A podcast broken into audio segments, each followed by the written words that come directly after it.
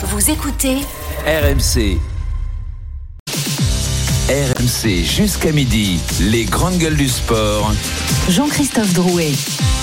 Bonjour à tous, très heureux de vous retrouver les grandes gueules du sport, votre émission en direct le samedi, le dimanche de 9h30 à midi, la seule émission avec des vrais champions à l'intérieur. Au sommaire aujourd'hui, c'est le match d'après pour le 15 de France d'après la fessée face à l'Irlande. Écosse-France aujourd'hui à 15h15. Le tournoi des Bleus est-il déjà raté? C'est la une des GG dans quelques instants. C'est fini pour nous. Nasser Al-Khalifi ne veut plus entendre parler du Parc des Princes. Alors, ce feuilleton est-il vraiment terminé pour vous les GG Ce sera le bras de fer à 10h. Et puis nous ouvrons le débat. Fabien Galtier, le sélectionneur des Bleus, est-il en danger avant ce match face à l'Écosse? Euh, Ce sera notre débat à 11h. Sans oublier vos rubriques traditionnelles, la punchline des GG. Gennaro Gattuso parle de crise, le zapping, on s'en fout, on s'en fout pas, notamment le biathlon et le quadruplé historique. Et puis, évidemment, le débat caché à 11h30, mais ça, je ne peux rien vous dire. Je suis très heureux de retrouver la bande comme tous les samedis et les dimanches, une bande de champions que je vais vous présenter de ce pas. Les grandes gueules du sport ce matin, une grande gueule qui, comme Amélie Oudéa Castera, utilise des mots très compliqués, mais lui ne sait pas toujours ce que ça veut dire. Denis Charvet, salut Denis. Salut. T'es obligé de commencer par moi là? Mais j'adore commencer par toi, tu le sais, mon Denis. Ouais, ouais, ouais, merci. Ouais. Non, mais ça va, t'inquiète pas, je, je sais de quoi je parle. En direct euh, d'Édimbourg, mon cher Denis, toujours. pour le match euh, du 15 de Pourquoi France. ah, Parce que toi, là, Sarah, tu sais, tu sais de quoi tu parles toujours. Non, mais je Ça fais est, semblant. les deux. Parfait. Euh, vous, vous allez nous proposer une grande émission, ça j'en suis sûr. Il fait beau ou pas, mon cher Denis, à Édimbourg? Il fait beau, mais ici le soleil, il- c'est le 15 août, hein, on n'est pas le 15 août. hein. C'est vrai, t'as raison. Euh, une grande gueule qui, comme Amélie Oudéa Castera, aussitôt arrivé, aussitôt reparti. Pascal Duprat, salut Pascal. Pascal. Bonjour Jean-Christophe. Salut les Salut. amis. En Salut, forme Pascal. Jean-Christophe. En forme tout le monde. Allez Denis.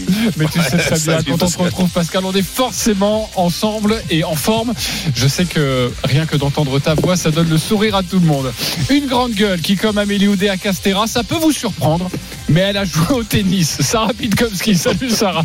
Bonjour à tous. Un peu plus, un peu plus qu'Amélie, même si nous avons partagé quelques tournées. Ah J'ai joué un petit peu plus. Oui. Oui. Ah ouais. Tu, Ouais, tu- l'as battu quand même, meilleur Mais- qu'elle Mais en fait, je, je n'arrive pas à me souvenir, mais je pense pas qu'on se soit joué en match officiel. À l'entraînement, c'est sûr. Et à Mais l'entraînement, t'étais meilleur ou Bah, J'arrive plus à me souvenir. Ouais. Euh, ça, c'est oui, ça, forcément, oui. ça, c'est la maladie, ça. maladie. Ouais, c'est absolument, c'est la maladie, c'est la maladie. Non, non, mais on a, on a fait des tournées ensemble en Amérique du Sud, ouais, ouais. Mais attendez, euh, jouer des championnes du monde des moins de 16 ans, hein. Bien sûr. Oui, ah oui, oui, oui. Enfin bon, elle, elle a jamais battu euh, Serena Williams. Oui, t'as raison, mais Donc, t'es moi meilleur. non plus. Toi, ah mince, bon, c'est pas grave. On fera la bio plus tard. Et puis une grande gueule qui, comme Amélie Oudéa Castera, a découvert les joies de la voiture balai. Marc Madio, salut Marc. Alors là, je n'aime pas du tout. Alors là, là, là, c'est la, la serre du, Ah non, non, c'est- la serre du samedi C'est c'est matin. le pire du pire. Ça, ah ouais, ouais, c'est pas La pour voiture balai pour un cycliste, c'est le pire du Bah, pire. je sais. Mais elle, Mais elle je, je- je ne me suis toujours abstenu, je me suis toujours retiré avant de monter dans le balai. C'est vrai Bah oui. Là, ça n'a Je ne été suis jamais monté dans la voiture balai. Et c'est ce que tu Ah dis à ouais. tes coureurs aussi Bien évidemment. Ouais. Mais bon, ils t'écoutent pas toujours là-dessus. Ah si, là-dessus, non, non, il y a des bonnes stats. Non, non. euh, Donc là, personne, un, euh, tu nous dis qu'il vaut mieux abandonner que de monter dans la voiture balai Non, on se retire. C'est à peu près la même chose. On se retire. C'est très élégant en plus. Bravo. Ça t'honore, mon cher, euh, mon cher Marc. Allez, on va débuter cette émission avec les grandes gueules du sport et cette citation de Raymond DeVos que vous aimez, j'imagine. Il a dit un jour J'ai toujours réussi à rater tous mes examens. RMC, la une des grandes gueules du sport. On est passé à côté, réellement. Tout le monde a été quand même un petit peu touché par cette prestation. Attention à l'entrée de Voilà, Livan, pour Gibson Park laissez laissez Jameson Gibson Park Une défaite euh, pour ouvrir le tournoi, c'est pas positif. Donc c'est une défaite avec tout ce qu'elle, euh, son lot de charges négatives qu'elle porte avec elle. William, c'est dehors, on veut plus te voir. C'est terminé. Carton rouge. Deux fautes comme ça, c'est pas possible. Euh, Nous, euh, aujourd'hui, euh, c'est pas une pression négative, mais plutôt une envie de bien faire. Et voilà. Et voilà encore. Allez, c'est le quatrième. Tachian le talonneur Ça fait un petit peu mal à la tête pour être honnête, mais on a du caractère. C'est terminé Victoire de l'Irlande 38 à 17 5 essais à 2 Beaucoup d'impuissance ce soir pour l'équipe de France qui a pris quasiment une raclée contre l'Irlande 38-17. Et je suis persuadé qu'on montrera un visage différent. Les Bleus sous pression, encore mal à la tête avant leur deuxième match du tournoi Destination à Édimbourg pour affronter l'Écosse. Donc cet après-midi à suivre en direct en intégralité sur RMC. Le 15 de France veut laver l'affront de la déroute face à l'Irlande il y a une semaine. Gagner pour se rassurer, c'est vrai, gagner Allez, pour ne pas sombrer 2022, quand on les bat. dans la crise. La musique qui fout les jetons. Et cette question. Quoi qu'il arrive, le tournoi est-il déjà raté? Oui ou non? Denis Charvet Non. Sarah Pitkowski Oui. Pascal Duprat Non. Marc Madio À moitié raté.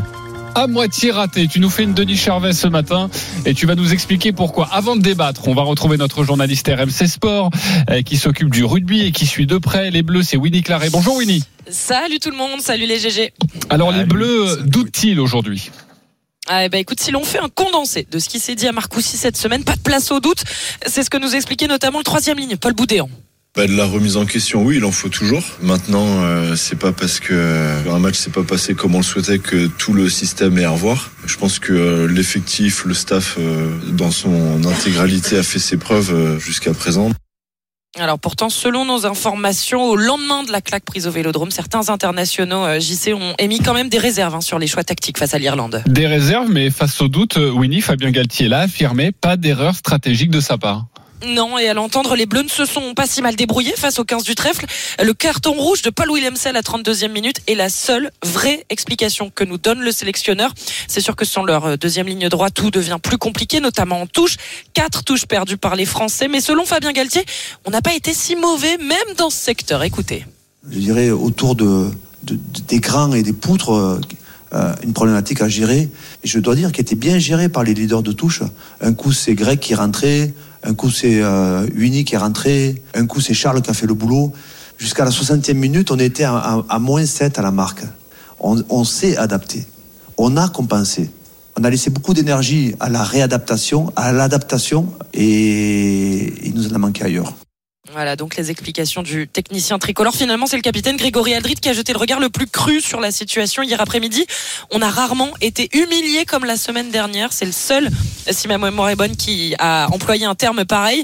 Pour le troisième ligne, c'est une revanche envers eux-mêmes qu'il s'agit de prendre tout à l'heure. Euh, Merci beaucoup Winnie Claret euh, pour ces euh, explications en direct euh, d'Édimbourg avant ce match du 15 de France. Le tournoi est-il déjà raté? C'est la question que l'on vous pose ce matin dans les grandes gueules du sport. Venez, supporters du 15 de France, au 32-16, participer à notre débat, le 32-16, le hashtag RMC Live, l'application RMC Direct Studio. Je vais commencer avec un oui. Pourquoi oui, Sarah Pitkowski? Pourquoi oui? Quand on est une équipe de France, il y a moins d'un an, on se gargarisait de 14 victoires consécutives, d'une première place au, au classement mondial des, des, des équipes du, du, de, de- rugby.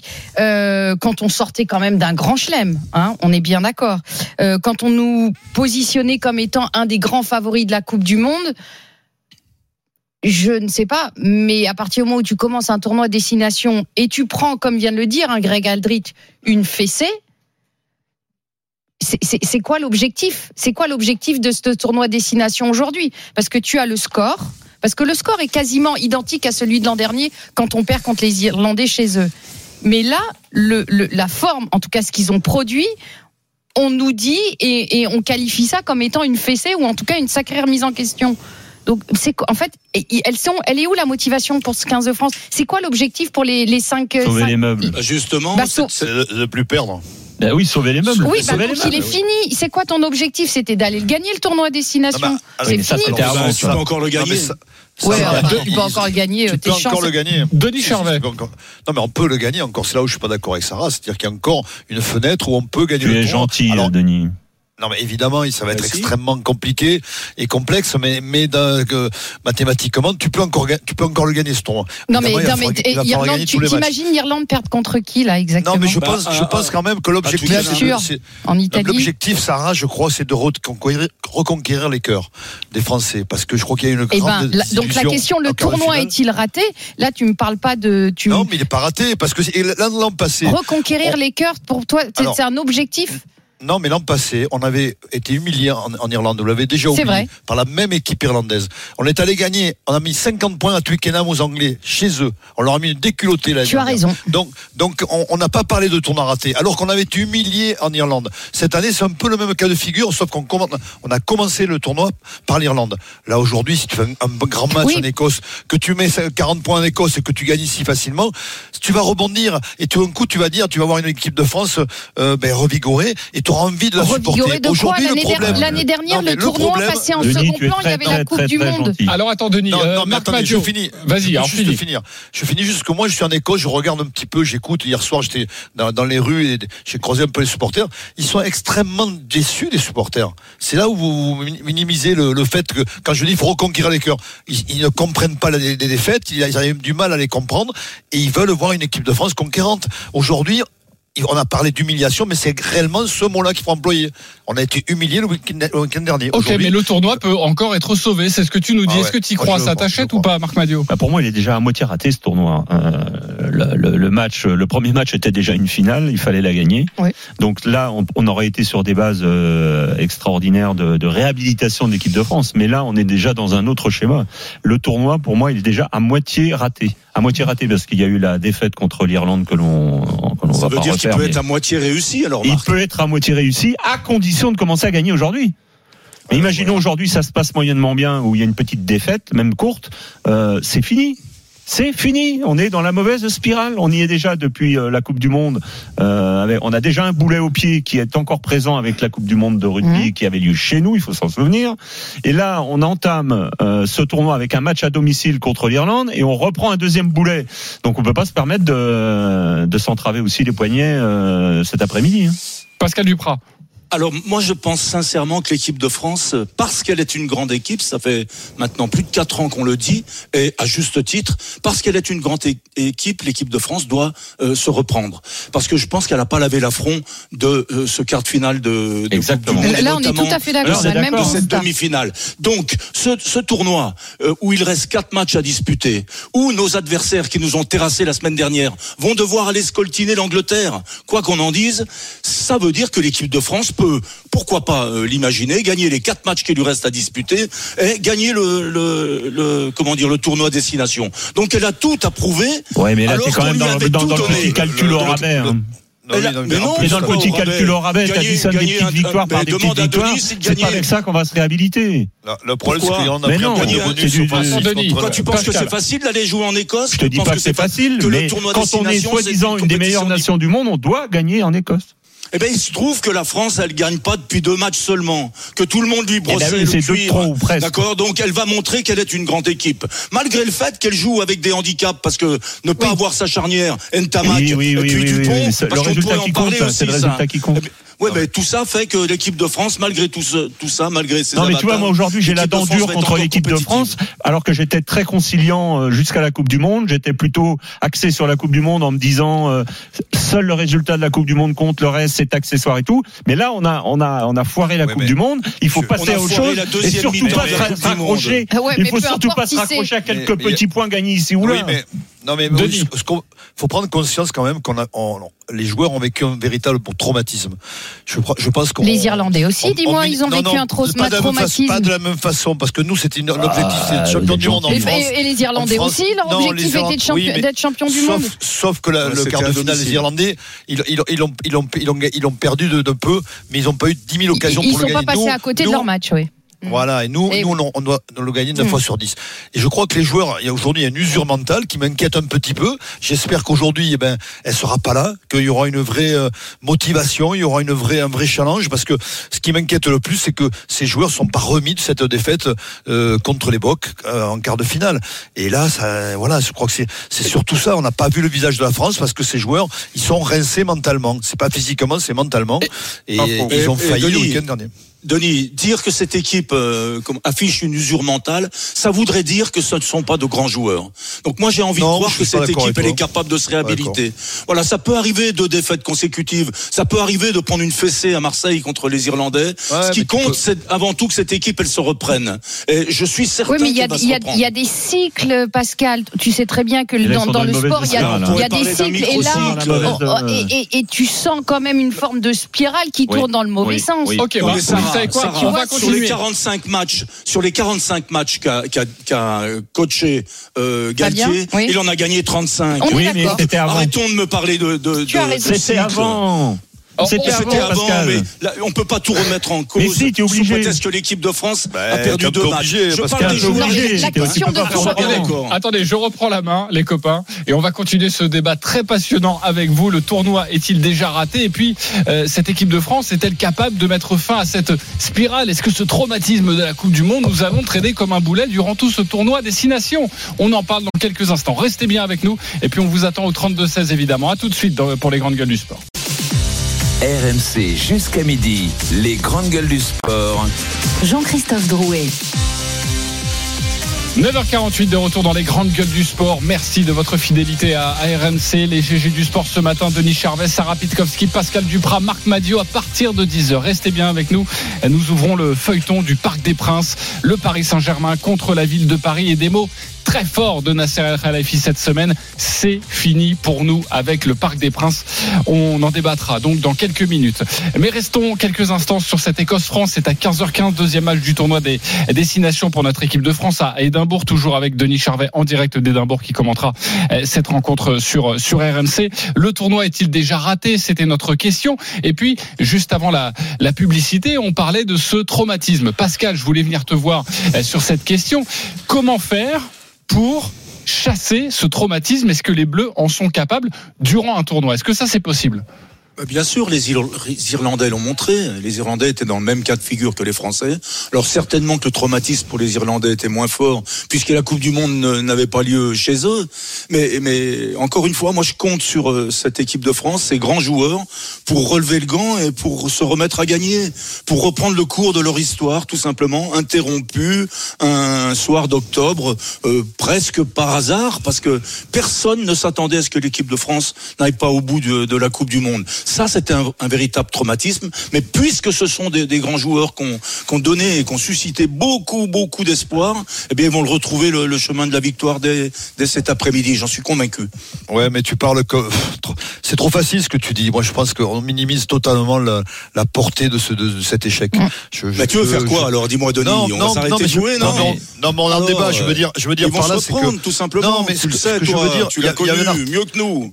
Oui, mais il y a un psychologue qui est intervenu dans l'équipe il y a deux ou trois jours. Il y avait un, un très bel article justement. il Il y a disait deux que ou c'est- trois jours, c'est pas trop tard ça déjà? Oui, Ça devait pas Non, déjà fait avant, Non, euh, Denis?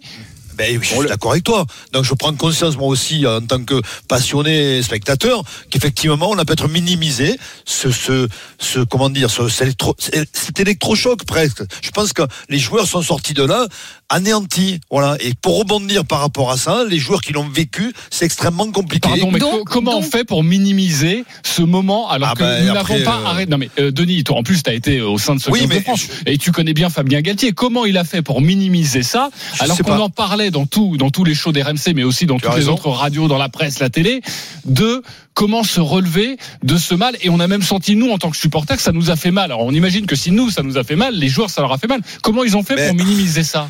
Après, je pense qu'il y a le discours de Fabien aussi. Moi, je suis pas en interne, je suis pas avec Oui, eux. mais, mais Denis, Denis, est-ce que quand ils ont perdu, il me semble que chacun est reparti très vite dans son club. Oui, tout de suite. tout, tout, s'est- euh, tout, tout est revenu dans, ça, dans, c'est- dans, une- dans on un fonctionnement normal de club. Et peut-être qu'effectivement, chacun de son côté l'a digéré à sa manière et que les choses qui ont fait mal n'ont peut-être pas été exposées. Et, et finalement, elles, elles, elles se sont nourries chacun de leur côté. Mais est-ce qu'ils ont crevé l'abcès tous ensemble très vite après ou est-ce que chacun a mis Mais- euh, la tête dans Oui, un trou pour faire le truc Tu as raison, C'est pas- tu as c'est raison, peut-être pas la bonne C'était solution. peut-être pas la solution idéale non plus que de tout re- remettre à plat le, le- le jour même à chaud. Je pense que le fait de, de digérer et euh, de, de retourner chacun dans son Oui, club mais de se dire la vérité. Après, oui, mais la vérité, tu peux la refaire derrière. Une Oui, fois mais- que Oui, tout mais retombé, froid. que Mais, nous, on vient d'un sport individuel. Est-ce qu'il y a un moment quand tu es dans un ça, sport collectif et, et dans un sport, pardon, je vais utiliser un terme, d'hommes qui ont des. Hein, voilà. Est-ce qu'il y a un moment, il faut pas se dire les choses en face en disant les mecs, on a été mauvais, on s'est raté là. dit, hein. Oui, Non, mais ça a pas été. est-ce Alors, il n'y a qu'ils pas eu de dit- Est-ce qu'ils ont Non, pris non, un temps eu. où ils se le sont dit, ils ont tout vidé Est-ce qu'ils ont fermé le vestiaire Est-ce que tout, tout a été étalé et de se dire voilà, ok, maintenant c'est dit Parce que ce que tu gardes à l'intérieur, ça nourrit, ça te met des doutes.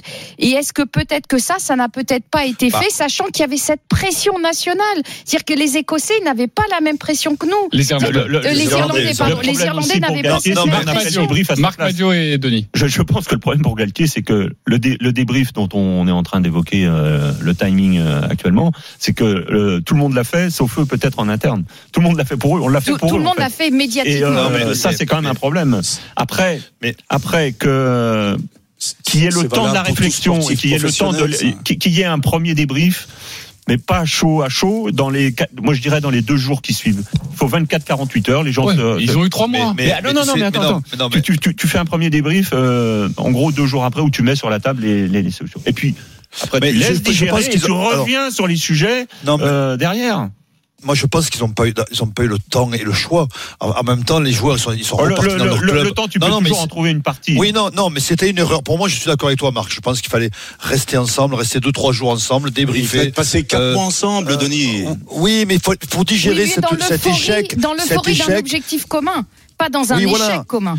Moi, je pense que bon, mais est-ce que Fabien n'a pas dû, a pas dû avoir le choix? Ils sont partis dans leur club. Ils se sont revus qu'il y a là, il y a, il y a 15 jours. Donc, si tu veux, c'est, euh, tu peux pas reparler d'un échec 15 jours ou 15 jours avant un grand match contre les- l'Irlande. C'est fini. Donc, tu dis, on fait table rase, on n'en parle plus. Je voyais des joueurs vrai. qui disaient, on n'en parle plus. Mais si, il faut en parler justement parce que c'est ça qu'il faut. C'est justement Évacuer. parler de, de- évacuer et faire le deuil de ça. Et je pense que contre contre l'Irlande, on a bien vu qu'ils n'avaient pas fait le deuil, qu'ils- que l'usure mentale était là. Après, il y a que- les ont- circonstances du match contre l'Irlande aussi. Il faut, il Mais c'est ça, le problème. occulter. Le fait de Mais se retrouver un circonstances très vite. Mais non, bah, c'est quand même mais, pas. mais c'est non, quand même mais tu peux pas dire ça, Denis. Pascal. Mais pas Ah, du tout. quand même pas neutre. mais à 15 contre arrête. 15, mais à 14 contre 14, on a pris un essai. À 15 contre 15, on a pris un essai. Arrête de penser que le, c'est pas vrai. Il y a une démission totale, du match n'étaient pas favorables. Non, ça il y a arrive, tu l'as déjà vécu. Moi, je pense que mais- ces joueurs qui sont des compétiteurs, qui sont pour la plupart des grands joueurs, les meilleurs à leur poste, eh bien, euh, cet échec cuisant de, de la Coupe du Monde va leur permettre de construire leur prochaine victoire. C'est comme ça qu'un champion hein, se construit. Euh, C'est pas toujours linéaire la, la Mais carrière mais, d'un- mais, on parle pas de, champion. mais on est d'accord, hein, Pascal. Je te dis, on dit juste que le, le- la raison pour laquelle on a, on a été humilié contre l'Irlande, je pense, c'est bien de cette usure mentale, tout simplement. On va rebondir. Cette équipe a du talent, elle va rebondir, c'est évident. Mais quand Mais, voilà, donc il, y a- il Faut pas va falloir digérer. Et on espère cet après-midi, euh, c'est ce qu'on appelle soit voir le verre à moitié plein, euh, comme Pascal nous l'a dit, soit le verre à oui. moitié vide, et ça peut arriver euh, dans le studio RMC avec vous les GG. Thierry nous appelle au 32-16, il veut participer au débat. Salut Thierry. Oui, salut à la Dream Team, salut à tous. Bon, le tournoi allez, est-il déjà raté, euh, Thierry? Comment? Le tournoi est-il déjà raté? C'était la question, euh, la première question que l'on se posait. Complètement. On est, on est des, c'est des sportifs. Un sportif, il est obligé de se regarder devant. le- Excusez-moi, je suis essoufflé parce que j'ai pris mon téléphone en courant. Un sportif c'est, euh, euh, gagne sur le terrain, il gagne pas au point. Donc euh, pour moi, c'est raté, ouais, complètement. Ok. Complètement. Euh, C'est-à-dire, euh, euh, va plus T'as loin. rien compris là. Ouais, va plus loin parce que là. euh, Ah, je suis Reprends désolé. euh, je suis désolé. et donne tes arguments. Vas-y Thierry. en, en- en- en fait, si tu veux, tu veux pas- c'est- c'est c'est pas du poker. C'est-à-dire, tu gagnes pas sur des, sur des points, tu gagnes sur des matchs. Tu dois gagner tous les matchs pour être gagnant, c'est tout, tout simplement. C'est- Ouais, mais- ça- ça- Ah ouais, merci. En sport, c'est- tu as, en sport, tu as le droit de perdre aussi, sinon. euh, Ouais. Ah, ça, ouais, c'est Denis le romantique.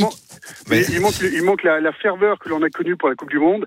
Euh, ce dernier match nous a fait énormément de mal. Et là, il nous manque une, une ferveur, il nous manque un, un petit, un petit quelque chose pour, pour avoir une belle équipe. Eh ouais, relancer la- devant notre télé c'est marrant, tu vois, tu vois, lui- lui-même, il fait pas, il a pas fait le deuil du match. de- Oui, mais il faut que- et toi tu l'as dit tout à l'heure, relancer la machine pour les supporters et euh, donner, nous donner envie de, de la suivre et de la supporter de nouveau, même si nous supportons cette équipe de France, mais avoir du cœur et on l'attend peut-être cet après-midi à partir de 15h15. C'est Écosse-France avec Denis Charvet au commentaire, Wilfried Templier, Christophe Cessieux, émission spéciale en direct d'Édimbourg sur RMC à partir de 14h et jusqu'à 17h. Merci Thierry d'avoir composé le, le 32-16, même si tu as pris quelques coups de rap de la part des GG.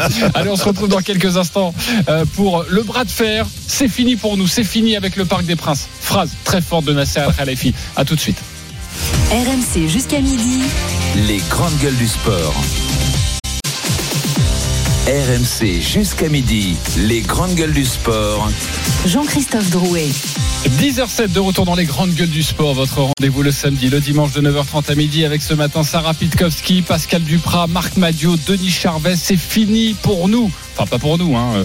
c'est pas moi qui parle. C'est Nasser Al-Khalifi qui ne veut plus entendre parler du Parc des Princes. C'est le bras de fer des GG dans quelques instants. 10h30, la punchline des GG, l'entraîneur de l'OM, Gennaro Gattuso, parle pour la première fois de crise. C'était hier en conférence de presse. Et puis, 11h, nous ouvrons le débat Fabien Galtier. Est-il en danger avant euh, ce match face à l'Écosse? Un très beau cadeau à vous faire gagner dans les grandes gueules du sport ce matin. Vous connaissez l'expérience RMC. Vous allez pouvoir choisir entre trois expériences. C'est euh, dans euh, deux semaines. La Ligue Europa, soit Toulouse, Benfica le jeudi 22 février, soit Rennes, AC Milan le même jour, ou OM Shakhtar également le jeudi 22 février. Dès que vous entendrez cette musique. La musique de la Ligue Europa. À partir de ce moment-là, vous aurez 5 minutes pour envoyer RMC au 732-16. RMC au 732-16. Ce sera un peu plus tard euh, sur notre antenne. Restez bien avec nous durant cette émission.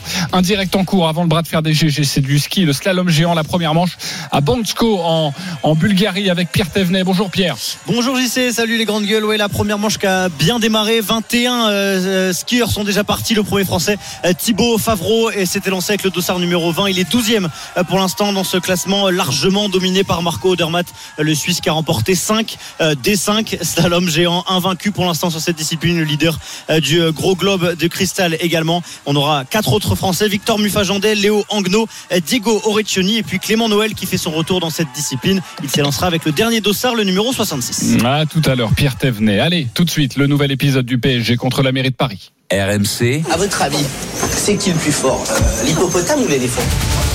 Le bras de fer GG. Vraiment, t'es sûr que l'éléphant il est plus fort que l'hippopotame? C'était jeudi, c'était court, mais c'était virulent. C'est trop facile maintenant. On sait qu'est-ce qu'on veut. C'est fini pour nous. C'est fini pour nous à l'occasion du congrès de l'UEFA à Paris. Nasser Al-Khelafi, le président du PSG, a franchi une nouvelle étape dans sa guerre contre la mairie de Paris concernant le Parc des Princes. Je cite également, c'est trop facile de dire maintenant que le stade n'est plus à vendre. On a gâché des années à vouloir acheter le parc. C'est fini maintenant. On veut bouger. Une déclaration qui fait suite au nouveau refus de la mairie de Paris de vendre le stade. Le PSG au parc, est-ce vraiment fini Dans le coin gauche, la team oui, c'est fini. Sarah Pitkowski, Pascal Duprat dans le coin droit. La team non, ce n'est pas fini. Marc Madio. Denis Charvet. Avant de débattre, on retrouve notre journaliste RMC Sport, Nicolas Pelletier. Salut Nicolas. Salut les GG, salut à tous. Mais C'est une sortie Salut. euh, médiatique qui a fait grand bruit. Oui, la sortie de Nasser Al-Relaifi à notre micro est ferme et intervient seulement deux jours après le vote du Conseil de Paris contre la vente du Parc des Princes. La mairie rappelle qu'un bail est en cours jusqu'en 2044. Il contraint le PSG à occuper les lieux et à mener à bien les aménagements prévus. L'exécutif parisien est même prêt à mettre en place un bail de 99 ans, mais le PSG n'en veut pas. Dans l'opposition parisienne, on fustige cette décision de la mairie. Jérémy Redler, le maire du 16e, là où est installé le Parc des Princes. J'intervenais justement au Conseil de Paris euh, en expliquant que le vœu évoquant euh, la non-cession euh, du Parc des Princes était une erreur. De mon point de vue, il faut d'abord réouvrir le dialogue euh, avant de prendre une position. Et aujourd'hui, je regrette évidemment euh, la décision euh, du Paris Saint-Germain de quitter euh, le Parc des Princes et donc le 16e arrondissement. Le président qatari est certain de pouvoir construire un stade en Ile-de-France, sauf que plusieurs pistes sont déjà tombées à l'eau. Autre conséquence de cette sortie coup de poing de Nasser Al-Relaifi, il annonce stopper immédiatement les investissements pour assurer l'avenir du Parc des Princes. Une polémique où l'on oublie souvent la base d'un club, les supporters. Les fans du PSG ne se voient pas dans un autre stade. En vrai de vrai, ça me fait mal au cœur parce que moi, je suis fervent supporter du PSG depuis que je suis j'ai 4-5 ans. Franchement, c'est c'est bizarre. On voit pas le, le PSG dans un autre euh, endroit que le parc. Euh, moi, ça m'embête parce que le PSG, le Parc des Princes, c'est le siège du PSG. Quoi. C'est moi, j'ai grandi avec le PSG et ça a toujours été ici. Quoi. Dans un communiqué, les membres du collectif Ultra Paris expliquent qu'ils ne veulent pas être la génération de supporters qui aura vu le club quitter son entre de toujours. Ah, merci beaucoup Nicolas Pelletier pour, pour ces précisions. C'est notre débat. Est-ce que c'est vraiment fini? Est-ce que ce n'est pas fini? Euh, C'est très serré. On vous a posé la question sur le compte Twitter des grandes gueules du sport. C'est du 46-54. Mais 46%, c'est fini. Donc vous êtes derrière Sarah Pitkowski, Pascal Duprat. Pourquoi c'est terminé? Pascal Bah, tout simplement parce que à partir du moment où Madame Hidalgo refuse euh, de vendre le Parc des Princes et à partir du moment où Nasser euh, eh bien a sorti que pour lui euh, il en avait marre et que ça avait que trop duré. Donc fatalement, on se dirige vers une euh, séparation et un départ du PSG du Parc des Princes. Alors ça va pas se faire demain, ça c'est certain, ça va se faire dans quelques années. Il va falloir trouver un autre lieu et il va falloir certainement construire parce que je vois pas comment les Parisiens pourraient faire autrement, le PSG pourrait faire autrement, construire une nouvelle enceinte et puis euh, faire en sorte que le PSG puisse maîtriser son modèle économique comme le font tous les grands clubs européens. Voilà, je vois pas d'autre issue. Alors c'est pas, il m'appartient pas de juger si c'est bien ou si c'est pas bien. J'ai mon avis là-dessus, mais par rapport à la question que tu poses, oui, j'ai le sentiment que c'est terminé, c'est allé trop loin. Ah Bah, tu nous donneras ton sentiment dans un second temps. En tout cas, moi, j'y compte bien, Pascal. Euh, Marc Madio, pas du tout Oui, d'accord. alors non, ça n'est jamais terminé à Paris. Pour plusieurs raisons. Euh, déjà, il y a des élections. Il y aura forcément des élections municipales dans quelques temps. Oui, ce sera en 2026. Bon, 2026, c'est presque demain.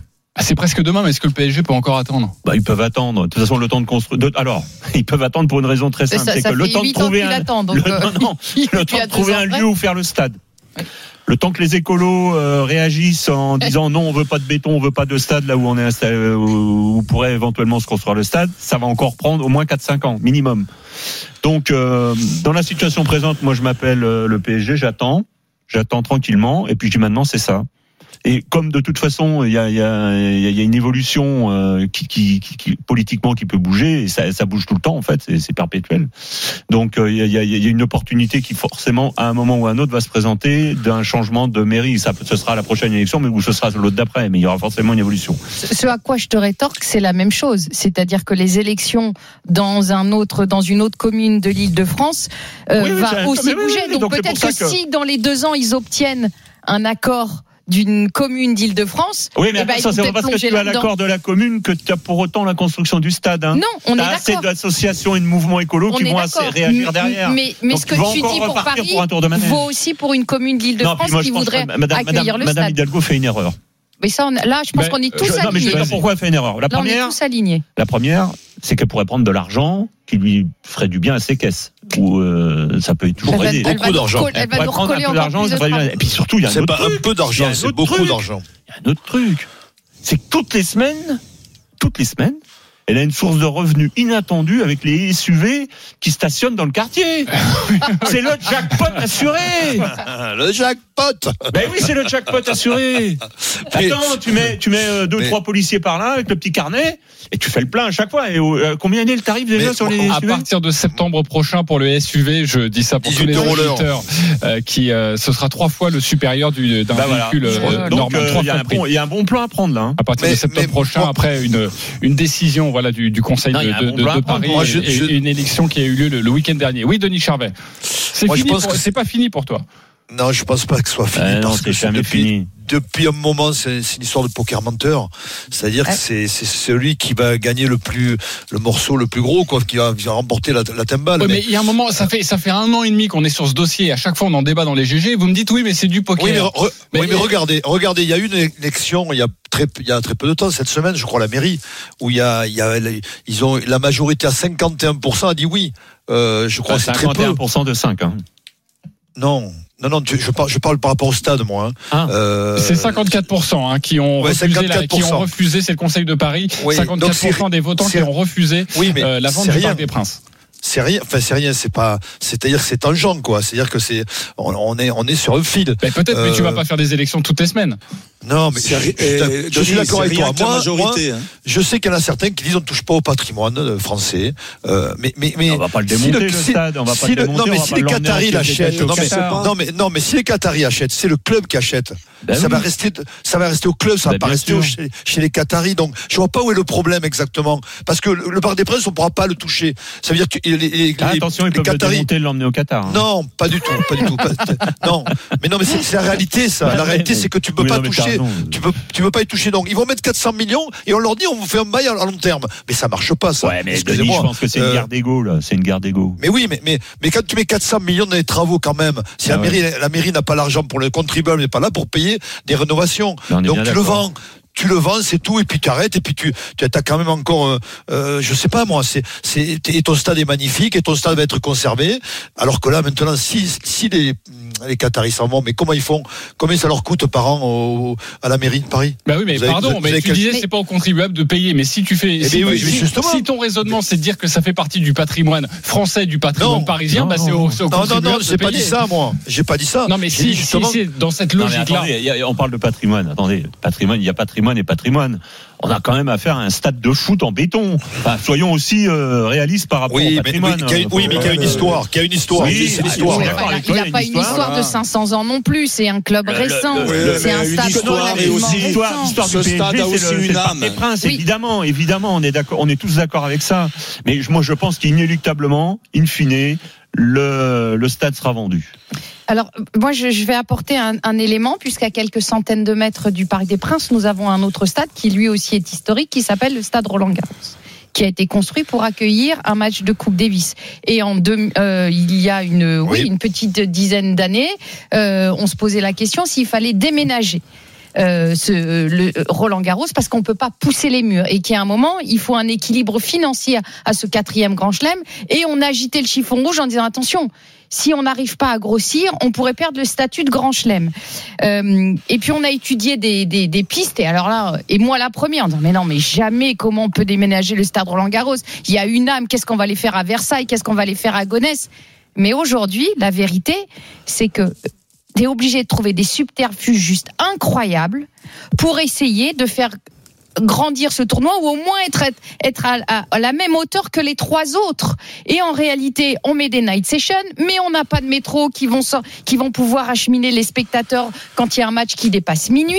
Et puis après, On on, veut est faire obligé comme les autres, mais on n'a d'augmenter- pas les moyens de le mais faire. on est obligé d'augmenter les places, mais bien sûr, parce qu'il y a un Oui, moment mais un équilibre économique. Le prix des bien- places, qui, j'ai vu Le cette information cette semaine, de- euh, Roland Garros sera plus cher en mais 2024. oui, ils ils sont obligés d'augmenter puisqu'il faut reverser un certain, un certain pourcentage aux joueurs parce que les autres tournois du Grand Chelem le font. Et puis les hospitalités, et puis les relations publiques, et puis le confort des spectateurs. J'étais la première à dire ah non, on peut pas faire. Et maintenant. Quelques années après, je dis mais quand t'es dans les allées de Roland Garros et que t'as fait 4 heures de bus pour y aller, t'es serré comme un hareng, tu mets 25 minutes pour aller voir euh, pour aller voir un match et qu'au changement de côté, quand tu perds ta place pour aller aux toilettes ou manger un sandwich, tu dis ben jamais je vais le voir à la fin du match. Donc il faut aussi Oh. le réfléchir. Sarah, aussi- présidente de, de- oui, de la t'as raison. Moi aussi, je le pense. Euh, non. et donc, je, je me dis, je me place à la place de, de- de- du, du- du- du Qatar, en tout cas des, des- des propriétaires. Un, déjà, Nasser. Al-Khalafi, c'est quelqu'un d'orgueilleux. Il a quand même l'impression de s'être fait, de s'être fait prendre pour un con pendant un certain nombre d'années. Que je sais pas comment la mairie je suis s'est pas d'accord débrouillée. avec toi. Il avait les tenants et les aboutissants, Sarah. Oui, Ouais, mais, alors, excuse-moi, non. de ce qu'on non, lisait, bon, l'échec, Bon, cet échec-là. euh, Madame le maire est impopulaire apparemment à Paris si je vous écoute. Mais c'est pas, c'est pas elle Mais qui bon, finalement bien, continue à négocier. Il avait les tenants, les aboutissants. Non, Oui, mais c'est quand même un ça. échec de négociation et un échec de dialogue, cette histoire. Pardon, mais un bail de 99 ans. Je, je comprends pas Mais un pourquoi bail, c'est un bail. Oui, mais un bail de 99 ans. Et attention, oui, pas, en vendant le vente. stade. Pas. Bon, déjà, Mais non, ils ont une convention jusqu'en 2044. déjà. Exactement, Donc, mais en vendant peuvent le stade, utiliser le Parc des Princes. Oui, Tu ils peuvent le garder. Oui. Tu t'assures que le Qatar reste propriétaire du PSG. Vous vous souvenez des discussions qu'il y a eu quelques années en disant, au fait, cette Coupe du Monde au Qatar, quand ce sera fini, les Qataris, ils vont partir. Et plus on pas avance l'impression qu'ils soient, par... ils dans, l'idée Aujourd'hui, partir. aujourd'hui, Mais- mais, mais- il y a quelques années, tu te souviens pas de cette petite musique Si, si, Cette petite. Oui, ah, c'est- s'ils n'arrent pas dans les trois ans à gagner la Oui, oui, Ligue des ils- Champions, ils avaient- vont bah, se ils avaient fait un lasser. bras de fer, et ils vont partir. Mais, Mais- donc là, Mais- ils jettent l'éponge. Ils se disent mais attendez, vous m'avez pris pour un con. Ça fait des années. Maintenant, je je m'en lave Mais Nasser, les mains moi, je et le- je vais aller ailleurs. Et ça moi, se je le comprend comprends, en moi. fait. Moi, je le- ça se comprends, hein. comprend. Ok, Ça se ça, comprend. se oui, comprend bien pour sûr. tous les deux. Il y a Julien qui nous appelle au 32-16, supporter du Paris Saint-Germain. Il veut intervenir dans ce débat. Bonjour Julien. Bonjour, vous allez bien? Ben, très bien, merci d'être avec nous dans, dans les GG. Euh, toi, le supporter parisien, euh, c'est fini pour toi le PSG au parc? Euh, bah, S'il le faut, oui. Moi, en fait, j'ai pas de problème avec ça, malgré que pendant des années, bah, surtout quand on nous parlait du Stade de France, je voulais pas trop qu'on bouge, mais j'ai plus de problème avec ça, malgré que j'ai vécu des moments particuliers. J'ai déjà été sur la pelouse, j'ai déjà été dans les loges, j'ai déjà été dans les copes. J'ai vécu des, soirées magnifiques là-bas. Si on doit partir, on partira. Euh, ce qui me pose problème, c'est que là, la mairie de Paris, elle veut raqueter euh, le, QSI. parce que c'est les propriétaires veulent les raqueter. Parce que, comme il disait Denis, si on leur vend le Parc des Princes et qu'ils veulent le, le, le détruire ou faire autre chose, c'est pas possible parce qu'il y a des permis de construire qui doivent être délivrés. Donc en fait, Évidemment, là, on est en toucher. train de fantasmer, on est en train d'inventer des choses, comme pour la Coupe du Monde au Qatar. Et j'étais passé à l'antenne, je vous avais dit, arrêtez de véhiculer des choses. Vous allez voir, ça va super bien se passer. Parce que le Qatar, ça faisait des années qu'ils organisaient des événements, des dizaines d'années, et le Qatar, les Qataris. Ça fait des décennies qu'ils sont implantés à Paris, des décennies. J'ai la chance d'avoir pu euh, travailler pour l'ambassade. Euh, ce qu'il faut savoir, c'est que euh, Madame, la femme de l'ambassadeur, elle a été, elle a grandi à Paris et elle est plus âgée que moi. J'ai 40 ans. Donc, faut arrêter de véhiculer n'importe quoi. Si la mairie de Paris elle veut pas le vendre au PSG, eh ben c'est pas grave, on va construire un magnifique stade très pas loin, je pense, vous verrez, je pense pas loin, vraiment pas loin du Parc des Princes. T'as une Et puis info, voilà. C'est comme ça. Le, problème, c'est évidemment le, le- le- le terrain. Et j'imagine que tous les supporters parisiens ne seraient pas très heureux de ce déménagement. D'ailleurs, le collectif Ultra Paris, le CUP, euh, qui a délivré un, un communiqué cette semaine, notre position, le PSG, c'est le Parc des Princes, le Parc des Princes, c'est le PSG. Nous n'envisageons pas être la génération de supporters qui aura vu le club quitter son antre de toujours. Nous comprenons qu'après avoir fait miroiter pendant très longtemps une vente, la mairie, pour des raisons politiques, a changé d'avis. Mais nous n'accepterons pas que notre club et son stade soient sacrifiés pour que Madame Hidalgo garde la main sur le Conseil de Paris. Mais c'est toi- qui l'as rédigé, Jean-Christophe, non Non, mais je l'ai j'y bien lu en tout cas. Moi, moi, je vais revenir à ce que, ce que disait euh, Marc tout à l'heure. En 2026, il va y avoir des élections et Madame Hidalgo, c'est pas du tout sûr qu'elle soit réélue. hein. Donc c'est c'est demain, Mais l'inverse 2026. aussi, euh. Ah, tu sais, Ah non, non, mais avec ouais, non, mais il faut pas jouer avec ça parce que aujourd'hui, euh, c'est la, c'est la réalité aussi. euh, Jean, j'y sais. Les Qataris vont se, vont- ils, ils vont se mettre dans une position de- de- d'attente et ils vont dire voilà, on va Non, mais- attendre les Oui, mais- 2026. Ouais, mais je sais pas s'ils sont vraiment. Madame Hidalgo a quand même un problème aussi. Patient à ce point-là. Elle veut pas le vendre. Bon, elle reste sur sa position. Euh, le PSG s'en va du, du parc. On va se retrouver avec un stade. Qui ne va plus être entretenu, qui va être aux frais du contribuable, Si, et si, qui va parce que servir à grand chose. Et non, parce qu'ils sont obligés de l'entretenir, le PSG. Ils ont une convention. Oui, mais enfin ils ont bon, pas jusqu'en euh, 44. Oui, Eh, si. jusqu'à- oui, mais ils C'est- auront c'est jamais obligé, un nouveau euh, stade d'ici 2044. Oui, on mais sait tu, très tu bien. peux pas. Tu es obligé Bah de, si, de ah non, non, là je suis pas d'accord. C'est-à-dire qu'on on, on- on note souvent euh, pour la construction d'un stade avec les autorisations, déjà faut trouver l'endroit, tout ça, euh, d'ici à 8 ans euh, pour, Euh, pour avoir gentil, son là. stade et pour euh, évoluer dans son stade. C'est gentil parce qu'entre le moment où tu fais les, les permis de Les construire recours. et les, et les recours des associations diverses et variées qui vont s'immiscer dans le truc parce que c'est iné- inéluctable, euh, t'en prends au moins pour 10 ans. hein.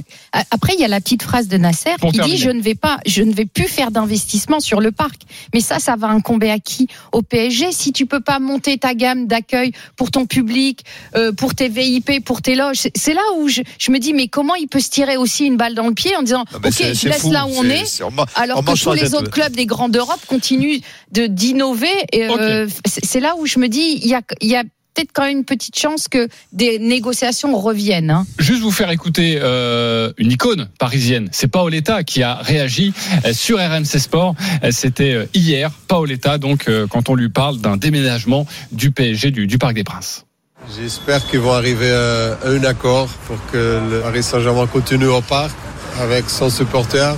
Mais bon, mais ça, c'est le club de décider. Euh, moi, en tant que, aujourd'hui, en tant que supporter, en tant que quelqu'un qui a, a vécu dans cette stade magnifique, j'espère que le club il continue au parc. Mais j'espère qu'ils vont arriver à un accord euh, pour bien de, de, de, de Paris Saint-Germain, pour bien de, de supporters, pour bien de club.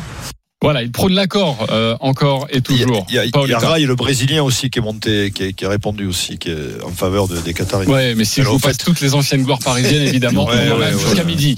Non, mais il y a Euh, aussi la pression des supporters, peut-être, qui va rentrer en jeu. Mais oui, peut-être. On sait jamais. Mais hein. ça fera partie sans doute de la campagne pas électorale des des prochaines ça. municipales. Exactement, qui a d'ailleurs été lancé, hein, euh, je vous le dis rapidement, mais dans le Parisien, la, la présidente LR, euh, Valérie Oui. Pécresse Ah bah de la oui, région là. Île-de-France, qui a dit j'étais favorable à ce que le Paris Saint-Germain Ah reste oui. au Parc des Princes. Et là, mais elle je ne m'attendais pas à ce que favoriser, la euh, situation Elle est s'envenime très serviable, à ce point et elle veut essayer de sortir de l'impasse avec le. PSG. Voilà. Est-ce que les sondages, oui, est-ce bravo. que le sondage a bougé, JC Est-ce qu'on a quand même gagné quelques petits Non, tu en points as perdu. Je vais demander deux secondes pas qui va me le On dire dans le casque 46. à Maxime Abolin, notre producteur. Nous sommes à 47%. Oui, Yes. c'est fini. Nous avons un progressé. 53%. Génial. Non, ce n'est pas fini. Bravo Pascal. Sarah, bravo On peut Pascal. encore. euh.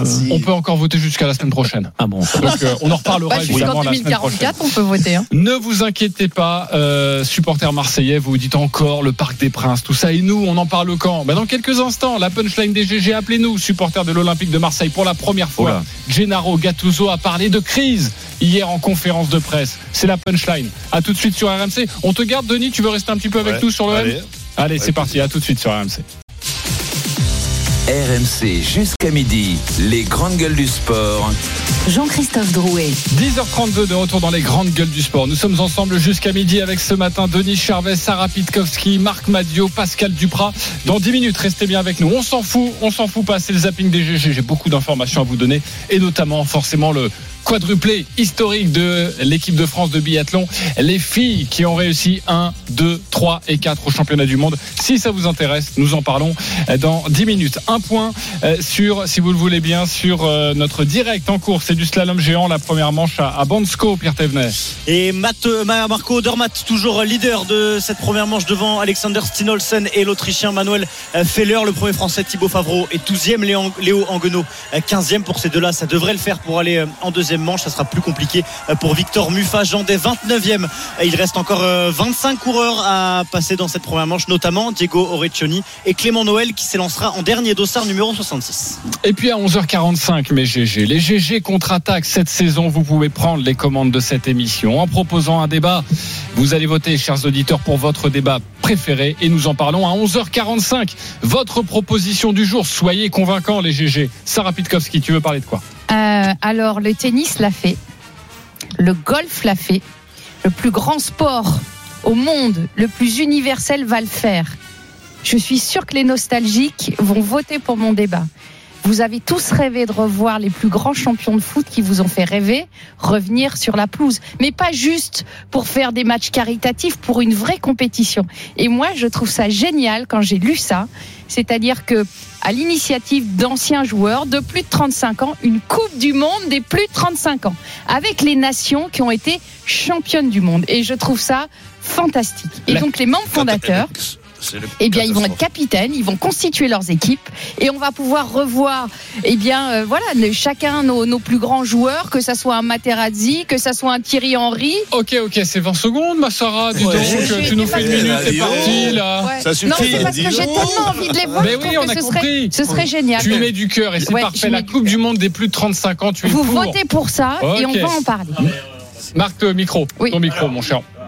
Vas-y, le micro. Le micro, le micro, bah, tout simplement pour vous parler euh, d'un sujet qui a été mis sur la table par un de mes confrères, euh, mettre des remplaçants sur les grandes courses cyclistes, notamment le Tour de France, c'est-à-dire euh, changer, euh, changer de coureur en cours de route. Donc euh, moi je suis absolument contre. Et la question est plus vaste doit-on toucher ou non à l'ADN d'un sport? Ok, merci beaucoup, Marc, j'ai pour cette proposition. 10 secondes. Franchement, c'était parfait, c'était Voilà. clair, c'était net. Bravo. Euh, Pascal Duprat, tu veux parler de quoi? C'est dommage parce qu'on en parlera peut-être comme ça en catimini. J'aurais bien voulu que Marc m'explique parce que j'ai pas compris là les remplaçants en vélo, on change des. Ah non mais des- on m'a donné 20 course. secondes, j'ai fait en 10. Voilà, donc non mais c'est pour ça comme tu vas pas gagner, donc euh, moi je, je voudrais pense que aussi. je peux gagner. Je voudrais aussi parler du, du sport roi, du, du football, mais euh, davantage de manière contemporaine. J'aimerais qu'on parle de la Coupe d'Afrique et surtout de la démission de Gasset, donc qui a démissionné euh, au soir euh, d'une cuisante défaite euh, contre la Guinée équatoriale, 4 à 0 avec la Côte d'Ivoire. Donc qui a décidé de démissionner et depuis, eh ben depuis, comme mieux. par miracle, eh ben les, les Ivoiriens gagnent tout et vont disputer la finale à domicile demain soir. Donc j'aimerais euh, qu'on débatte sur l'impact réel de cette démission de Gasset sur les résultats actuels de la Côte d'Ivoire. D'entraîneur à entraîneur, Pascal Duprat, c'est son choix. Il veut vous parler de ça. Allez voter. Vous avez 1h10 pour voter et nous allons évidemment élire le meilleur débat. C'est à vous de jouer les auditeurs. Réunion de crise entre les joueurs, entre les supporters. Affaire Jonathan Klaus, la semaine de l'OM a été très tendue. Elle s'est poursuivie hier soir au stade Vélodrome avec ce nul un partout face à Metz au coup de sifflet final. Ça s'est passé comme ça.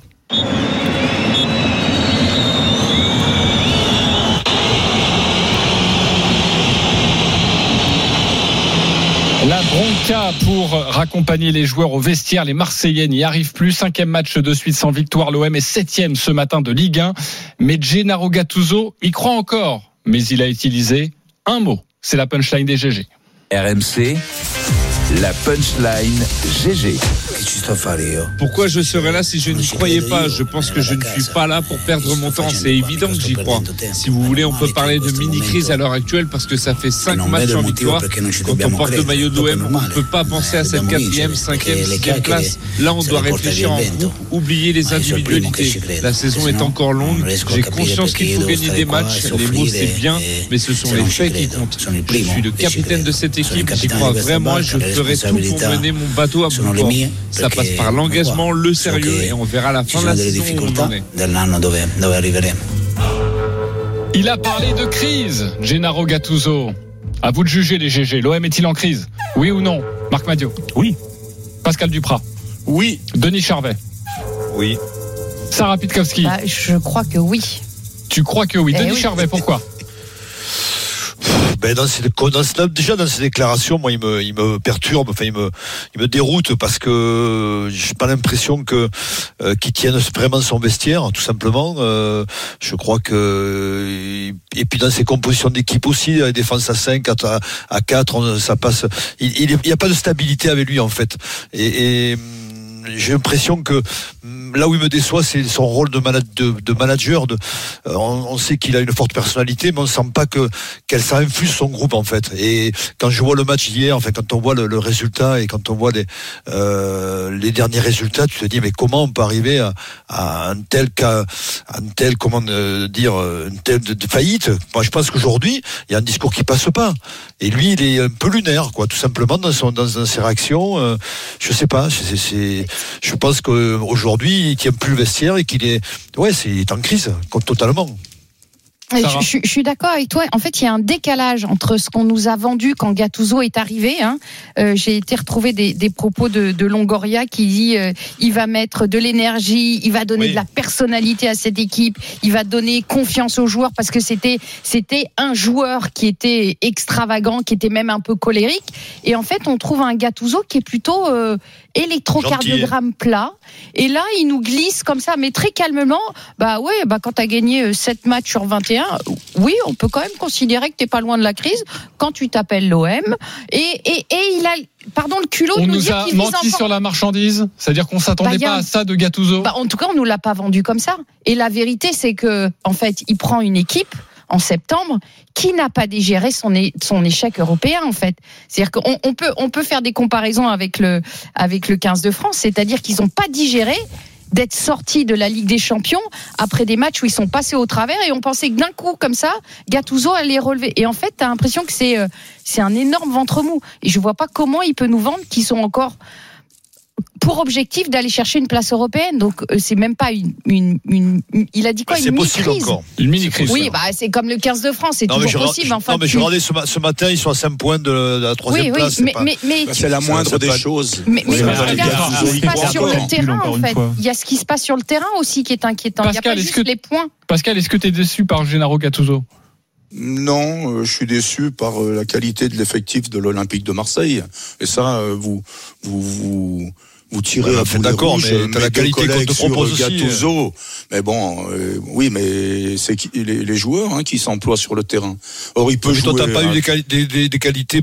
Souvent, t'as as eu des qualités. euh, T'as pas eu la qualité, mais t'as as transcendé un, Oui, une mais, équipe. Donc, mais dire, c'est là, là où c'est là où sommes, on l'attendait quand même. à l'OM. Je pense que l'Olympique de Marseille est, est, aujourd'hui au risque de, de décevoir les supporters qui vont me tirer dessus, même si j'adore l'OM. J'ai l'impression que, que cette équipe, elle est simplement à sa place. Elle va finir quatrième ou cinquième, pas, pas, pas davantage, parce qu'elle a pas, elle a pas le, elle a pas le potentiel, tout simplement.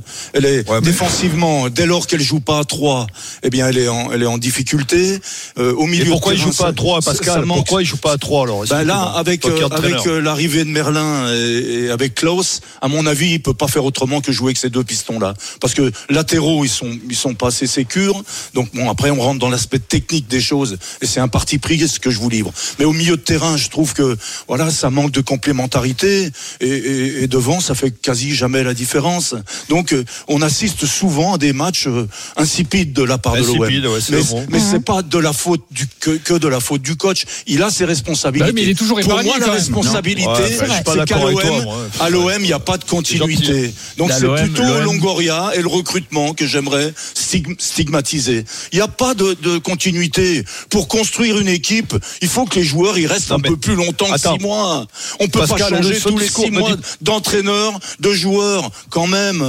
d'accord, je pense que là, que Longoria, il est, il est, ben, on, on, on l'épargne. Tu l'épargnes. Peut-être que tu vas au match gratuitement à l'OM. euh, Je sais pas, Denis. Oh. Mais Pascal, est-ce que tu aimes son discours? Est-ce que tu aimes son discours à Gattuso? Est-ce que tu, le comprends? Écoute, euh, si tu voulais que je sois l'entraîneur de l'OM, t'avais qu'à influencer Longoria. Oui, non mais non, non mais non mais non mais ça m'intéresse ta réponse parce que de l'extérieur Mais que veux-tu que veux-tu qu'il dise euh, Que Ah veux-tu ben, il a le droit, de parler quand même. Il a le droit de dire des choses. Bah, il peut, il peut pas, il peut pas stigmatiser Non, ses mais le- joueurs. le problème, il est obligé de les Gattuso, hein. défendre. Moi, là, là, vous citez mieux euh, simplement avec ma maigre expérience, le fait qu'il tâtonne alors que nous sommes à 21 matchs de disputés, alors que l'OM n'a gagné que 7 matchs depuis le début de la saison. Gattuso, il est toujours en train de tâ- tâtonner, non pas sur sa compo d'équipe, ça c'est normal, mais sur l'organisation idoine à mettre en place. Et ça, c'est pas bon signe. Ça veut dire que t'as pas un effectif qui est bien équilibré. Voilà, voilà comment je traduis ça- ces, ces Et ça veut dire aussi que t'as pas trouvé la bonne formule et c'est ta responsabilité de coach. J'imagine aussi Marc Mathieu. Mais est-ce oui, qu'il y a une bonne oui. formule Parce que avant lui, il y en avait un autre qui a été choisi, qui est parti comme un lavement en septembre. Bon, je suis pas en train de défendre Gattuso, mais, Mais si, c'est d'où- la difficulté de prendre un effectif que tu n'as pas forcément choisi. Ok, Marc Madio, tu veux Bah, pas moi, tout simplement parce que euh, je pense que l'OM est en crise permanente, mais il est en crise permanente et tu peux changer l'entraîneur, mettre euh, un autre entraîneur et tu repartiras dans les mêmes euh, dans les mêmes dérives. Le problème de l'OM, c'est que c'est un club qui n'a plus de colonne vertébrale, qui n'a plus de de vision.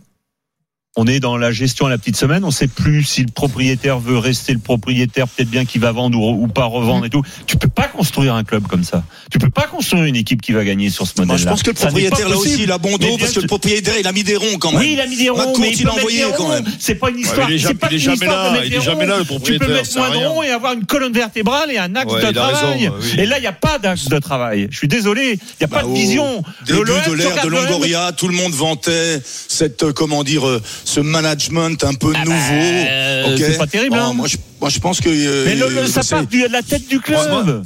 Ça part du sommet du club. Mais- Non, mais mais- pour non, autant, Il n'y a pas de déclinaison dans le club. Ok, il y a Aurélien moi- qui nous appelle au 32-16. Je vous redonne la main après. Aurélien, supporter de l'OM, peut participer à ce débat. Bonjour Aurélien.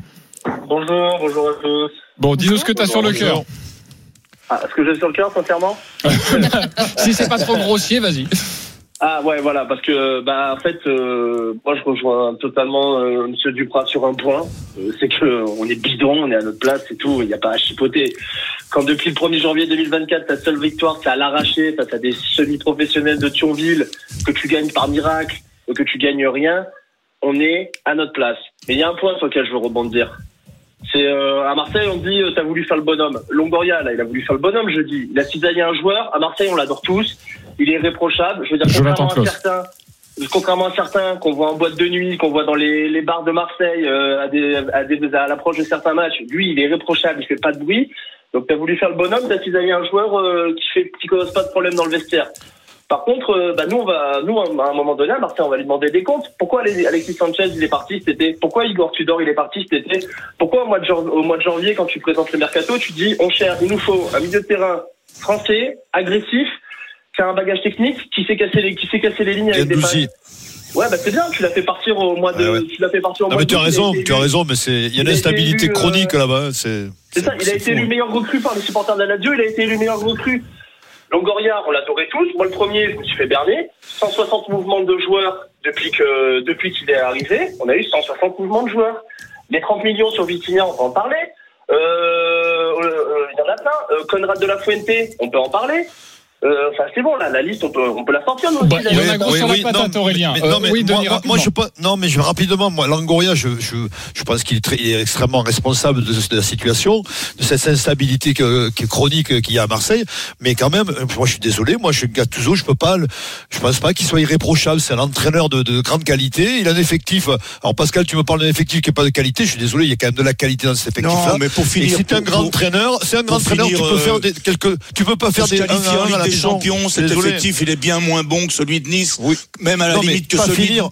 Que celui Oui, de Lille. finir au moins trois, dans les trois premiers quand même. Alors que tu vas pas finir dans les trois premiers. Donc je, il y a- il y a- je pense que à un moment donné, la- la- les joueurs sont responsables, mais l'entraîneur est responsable aussi. Ok, je suis obligé d'arrêter le débat, les copains, mais c'était euh, très intéressant. N'hésitez pas si vous voulez reparler de, de l'OM, euh, composé le 32-16. Aurélien, c'était très bon, parfait, euh, supporter de l'Olympique de Marseille au 32-16. À bientôt sur RMC dans les grandes gueules du sport. On embrasse Denis Charvet qui va nous quitter. Il est en direct La bise, les amis. Forcément, La il va bise. prendre une petite Je- navette pour le match tout à l'heure. Je, je serais bien resté pour le quadruplé historique, mais bon, tant pis. Oui, du on parle dans quelques instants. Oh, Eh, euh, je peux, je peux, faux cul. Il a plein de choses à nous Tu dire. peux, tu peux. On s'en fout, on s'en fout pas. Justement, le biathlon, on en parle dans quelques instants. À tout de suite sur RMC. Merci Denis, on t'embrasse. À tout à l'heure sur RMC. RMC jusqu'à midi, les grandes gueules du sport. Jean-Christophe Drouet. 10h49 de retour dans les grandes gueules du sport. Nous sommes ensemble jusqu'à midi avec ce matin Sarah Pitkowski, Pascal Duprat, Marc Madio. Christophe Cessieux va nous rejoindre en direct d'Édimbourg à partir de 11h. Car à 11h, euh, nous allons parler de Fabien Galtier. Est-il en danger avant le match cet après-midi face à l'Écosse? C'est à 15h15 à suivre en direct en intégralité sur RMC évidemment.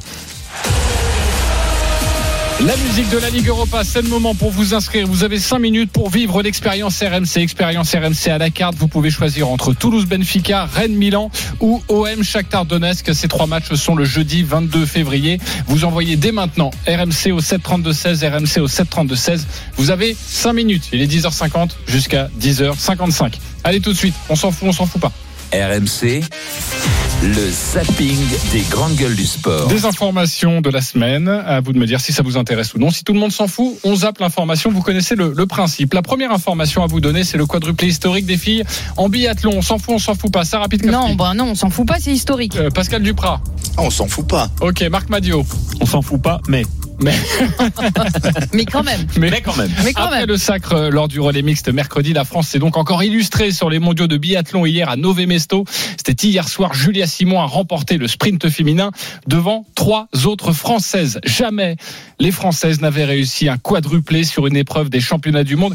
Écoutez la, la réaction de, de Justine Brézaboucher, deuxième hier, impressionnée par la perte de l'équipe de France. Je suis impressionnée par les résultats d'ensemble et très heureuse. Enfin, impressionnée. Oui, je suis, en fait, je suis impressionnée par le fait que ça arrive parce que c'est quand même unique et très rare, je pense, dans une carrière de sportif, un individuel, d'avoir ces, résultats-là. On le voit dans certains sports, mais voilà, euh, nous, il y a tellement de facteurs de performance. Donc, euh, vraiment très heureuse et j'ai une grosse pensée pour l'équipe de France qui, voilà, nous a bien facilité le travail aussi depuis le camion avec les skis.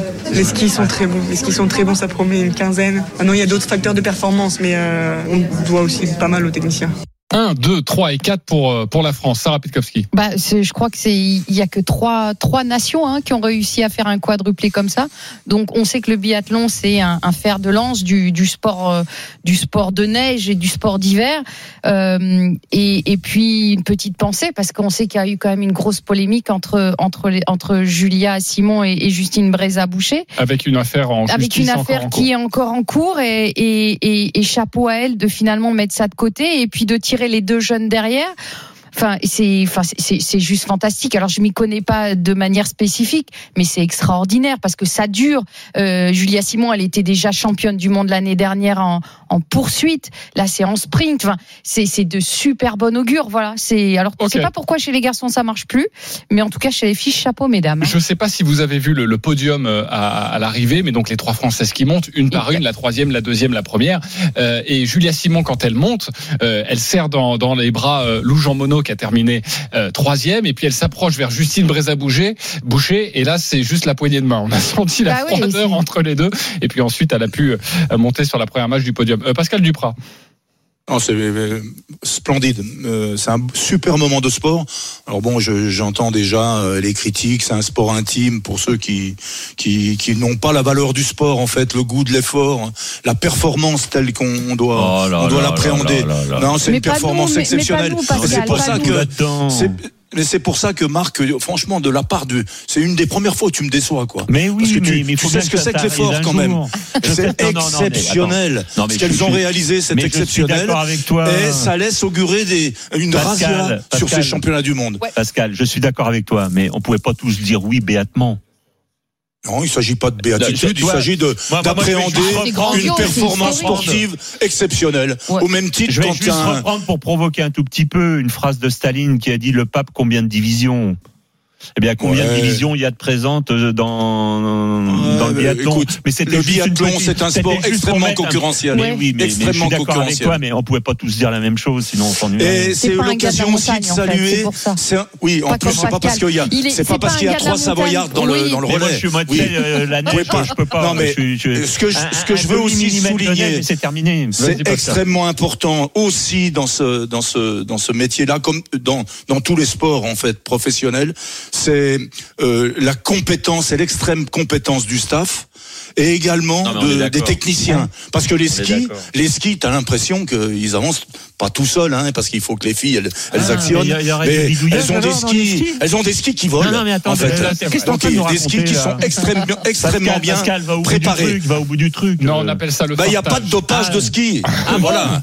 Ah bon, d'accord. Voilà ce que je veux dire. Il y a, Ouais, il y a bon, les skis, ça- ouais, les skis sont préparés tout simplement, et ils sont extrêmement bien préparés sports, par des, on des à- à techniciens. parler de préparer, euh, c'est Ne t'inquiète pas, on parlera un petit peu plus tard de ton sport. Non, extrêmement bien farté, extrêmement bien farté. Euh, deuxième Voilà. information dans le zapping des GG à vous donner, c'est Kylian Mbappé dans le groupe ce soir face à Lille. On s'en fout, on s'en fout pas. Ça Ouais, va. non, là, je m'en fous. là. Ok, Là, Pascal Duprat. Bah, je m'en fous pas. hein. Euh, Marc Madio. Je ne m'en fous pas, mais J-4 avant le euh, retour de la Ligue des Champions pour le PSG, le club en, apnée après l'énorme coup reçu à la cheville de Kylian Mbappé euh, cette semaine face à Brest. Les fantômes du passé ressurgissent, évidemment, les stars qui se blessent en février. Pourtant, Luis Enrique a convoqué le capitaine des Bleus pour la rencontre ce soir face à Lille. Pascal, j'aimerais bien t'entendre là-dessus. Est-ce que c'est un, trop gros risque pris à quelques jours de la Real Sociedad? Moi, je pense que s'il prend le risque de, l'aligner, ou en tout cas de l'aligner sur la feuille de match, euh, ça veut dire que qu'il y a de bonnes nouvelles concernant Kylian et surtout pour, euh, pour les échéances à venir et la Champions League la semaine prochaine. Donc euh, voilà, plus de peur que de mal. Voilà comment je l'interprète. Ok, mais s'il le prend pour le laisser sur le banc, autant le laisser au repos, non? Pourquoi il va se fatiguer sur le banc? S'il c'est- reste sur le banc, c'est si fatigant que ça Non, euh, bon, Kylian Mbappé, il aime le foot, donc euh, il est content d'être avec ses partenaires, j'en suis certain. Non, mais je pense que si l'entraîneur le, le met euh, sur la feuille de match, je suis d'accord avec toi. il- C'est c'est qu'il est en, en capacité de jouer. Et s'il y a quelqu'un qui sait euh, si le joueur est apte ou pas, c'est l'entraîneur. Donc euh, la question se pose pas. Je à la limite, ça m'aurait même pas dû faire partie du zapping. Ah, c'est vrai? Ah bah oui, Ouais, parce que ouais, ça- C'est une c'est un critique peu sur l'éditorial de Ouais, cette un petit peu quand même. Ouais, non, je comprends, je la prends, Ouais, je la c'est un prends peu cette usant, critique. c'est un peu J'ai- usant. Mais si si on passe un samedi sans parler de Mbappé, Ce n'est pas un samedi de sport. Alors, j'y ai pensé, mais euh, vous verrez, et on ne l'espère pas, pour euh, les amateurs de foot et les supporters du Paris Saint-Germain, si Mbappé a un petit bobo ce soir, à mon avis, Oh ça reviendra sur le tapis demain. Vous voyez ce que je veux dire? C'est pour ça que Ah je oui. voulais euh, amorcer la Tu pompe. prépares, tu prépares ton émission. Gouverner, demain, c'est prévoir. Merci Ouais. beaucoup. Et ça, c'était pas Staline, c'était Winston Churchill qui le disait, hein, mon cher Marc. Euh, 10h56, on se retrouve dans quelques instants pour la suite des, des grandes gueules du sport avec euh, le procès de, de Galtier. Est-il en danger avant le match ce soir face à l'Écosse? Et je sais, cet après-midi, pardonnez-moi, je sais que vous avez beaucoup de choses à nous dire là-dessus. À tout de suite sur RMC, Christophe Cessieux viendra dans cette émission. RMC jusqu'à midi. Les grandes gueules du sport. RMC, 9h30, midi, les grandes gueules du sport. Jean-Christophe Drouet. 11h07 de retour dans les grandes gueules du sport. Merci d'écouter RMC, merci d'écouter les grandes gueules. C'est votre émission jusqu'à midi, une émission qui cartonne également en podcast. N'hésitez pas euh, si vous voulez nous entendre parler du 15 de France. Est-ce que le tournoi est encore est déjà raté? Est-ce qu'il peut encore être sauvé? C'était le débat de 9h30. Nous avons évoqué le Parc des Princes également, l'Olympique de Marseille ou encore les filles euh, du biathlon. Euh, N'hésitez pas, c'est déjà disponible en podcast avec ce matin Sarah Pitkowski, Pascal Duprat, Marc Madio et un lâcheur qui finalement ne nous lâche pas. C'est Christophe Session en direct d'Édimbourg qui va participer à la dernière heure de cette émission. Salut Christophe. Comment ça va les copains Vous êtes en pleine forme Ben oui, Salut. évidemment. Salut, très en forme. On est très heureux de te, de te retrouver. Ça se passe bien à Édimbourg avec Denis Charvet? Ah écoute, c'est pas mal, c'est pas mal. Un vrai temps écossais, c'est-à-dire euh, euh, ciel bas, euh, gris, euh, 5 degrés, de la pluie, du vent. On est bien, on est en Écosse quoi. Oui, ça sent le traquenard pour cet après-midi. 15h15, Écosse-France. On en parle dans quelques instants avec toi. Fabien Galtier est-il en danger avant cette rencontre? 11h30, le débat caché. Les GG ne savent rien et pourtant elles vont devoir débattre. Et alors, j'adore ce débat. Vraiment, je, vous le dis. Euh, et je pense que vous allez aimer aussi et qu'on va se friter un petit peu. Et puis, 11h45, les GG contre-attaque. Mais GG, vous avez proposé quatre débats, trois débats, car vous êtes trois. Christophe Sessieux ne compte pas, évidemment. Trois débats ce matin aux, auditeurs. Euh, allez voter hein, d'ailleurs sur le compte Twitter des, des grandes gueules du sport pour votre débat préféré. On en parle à 11h45. Alors j'avais de la Coupe du Monde des plus de 35 ans, la Coupe du Monde de foot. C'est 29%. Du monde des vieux, quoi. 29% pour toi, Sarah, c'est pas mal Bah, ça dépend combien sont les autres. Ah, tu vas voir. Euh, Ouais, Jean-Louis Gasset, l'impact euh, de sa démission sur Ouais. cette Côte d'Ivoire qui est en finale de la Cannes demain soir. Un bon 15% pour Pascal Duprat. Bravo, Allez, encore Pascal. un. Allez, encore un. 56% pour les Non. remplaçants. Voilà. Au Tour de France, c'est non. Mais oui Quoi Voilà. Évidemment C'est non pour Moi, Marc je suis pour oui. Eh ben justement, Non, non, on en débat. Si, si, si, je crois que oui. Alors, j'ai peut-être pas les bons arguments, mais moi, je crois qu'il faut des remplaçants. Ouais, ouais, ouais. On va te mettre aussi des remplaçants à Roland Garros. On en débat a. 11h45, mais ça peut encore évoluer. Mais bravo Marc, pour l'instant, Merci. sur un débat vélo, tu es à 56%. N'hésitez pas c'est sur le compte J'ai voté pour toi Marco, hein, j'ai voté pour Je toi. pas une seconde. Un très beau cadeau à vous faire gagner à l'occasion du lancement de la troisième saison du podcast Golf, le Practice RMC. C'est déjà en ligne. C'était lundi dernier. Nouvel épisode lundi. Dans deux jours, sachez que nous serons présents tous les lundis avec le golf et avec nos partenaires Blue Green et U-Golf. Eh bien, nous vous offrons dans cette émission un pack All for You, une formule parfaite pour débuter le golf avec des cours illimités, Ah, ça les accès convenir, au parcours illimité, ainsi que le kit golf. T'aimes bien le golf, Marc? Bah, j'ai- j'ai j'ai essayé qu'une fois. ah bah, faut venir avec moi, c'est génial, c'est extraordinaire. Vous connaissez mon amour pour ce sport. Vous envoyez golf tout de suite au 732-16. Golf au 732-16. Valeur du cadeau, plus de 1000 euros. Voilà, pour débuter le golf. Le 732-16, le golf. Allez, un petit point sur le ski avec le slalom géant de Banksco. Euh, Pierre Thévenet, on en est où?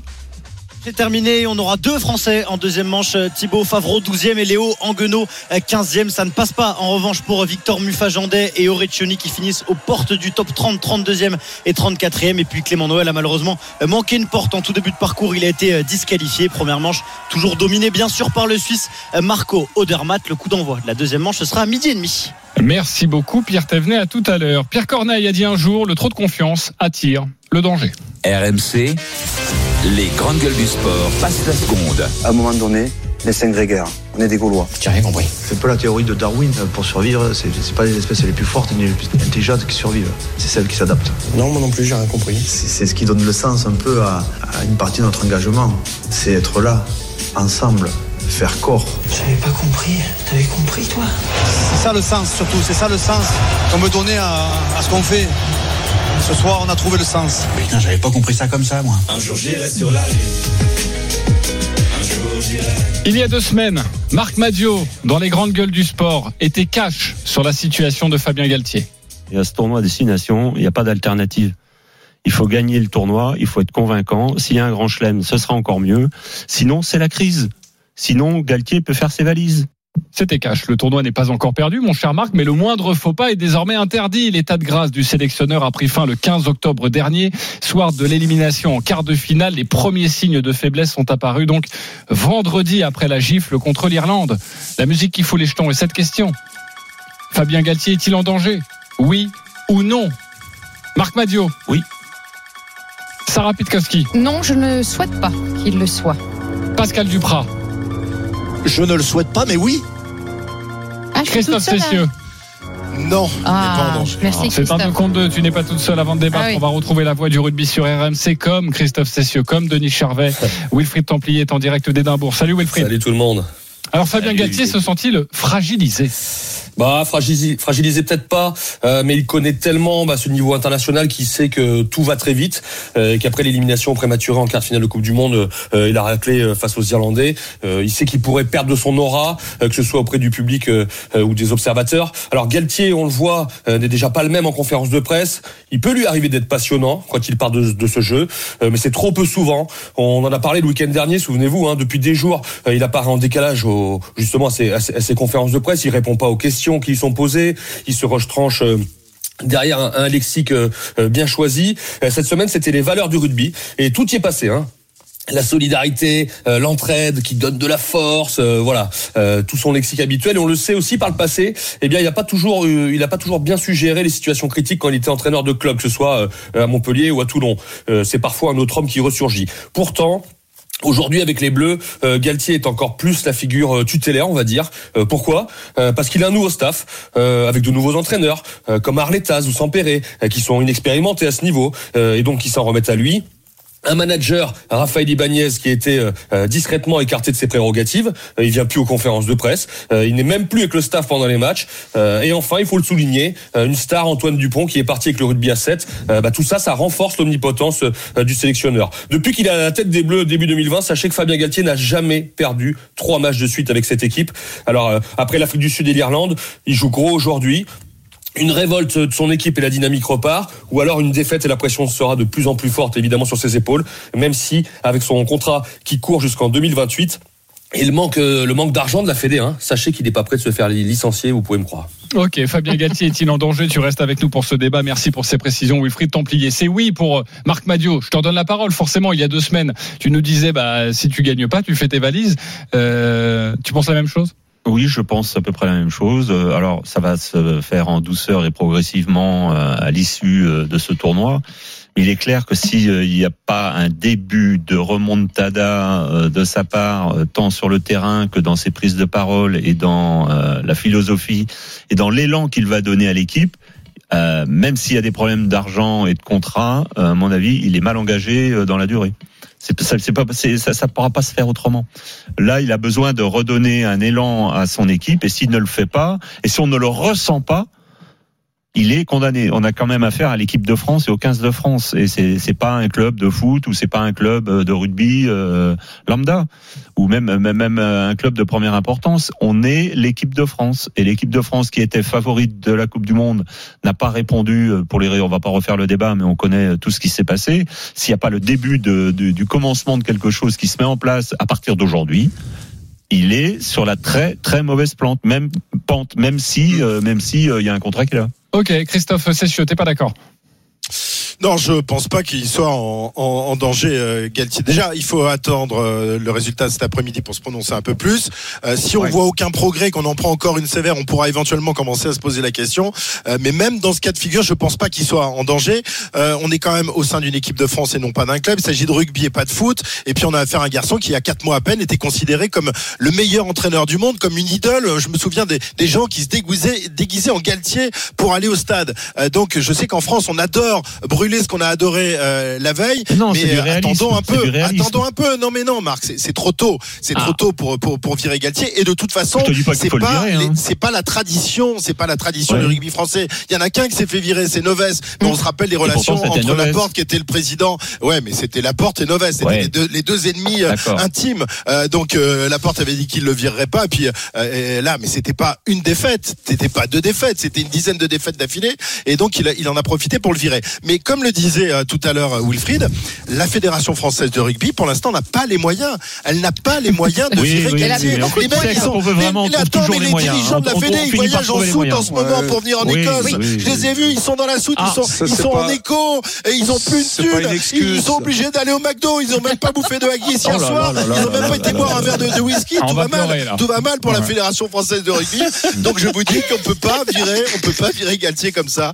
Et, et donc je pense qu'il y a encore de, quelques, quelques semaines, Christophe, quelques t'es en forme. Non, mais on lui souhaite. Hein, moi, j'aime beaucoup forme, Galtier, hein, Christophe. mais euh, je, je, faut, faut être réaliste par rapport à la situation. Ok, Pascal Duprat veut te répondre, Christophe. Non, mais moi, je- moi en fait, euh, je, je pense, comme le dit Christophe, que euh, il n'est pas en danger euh, contractuellement.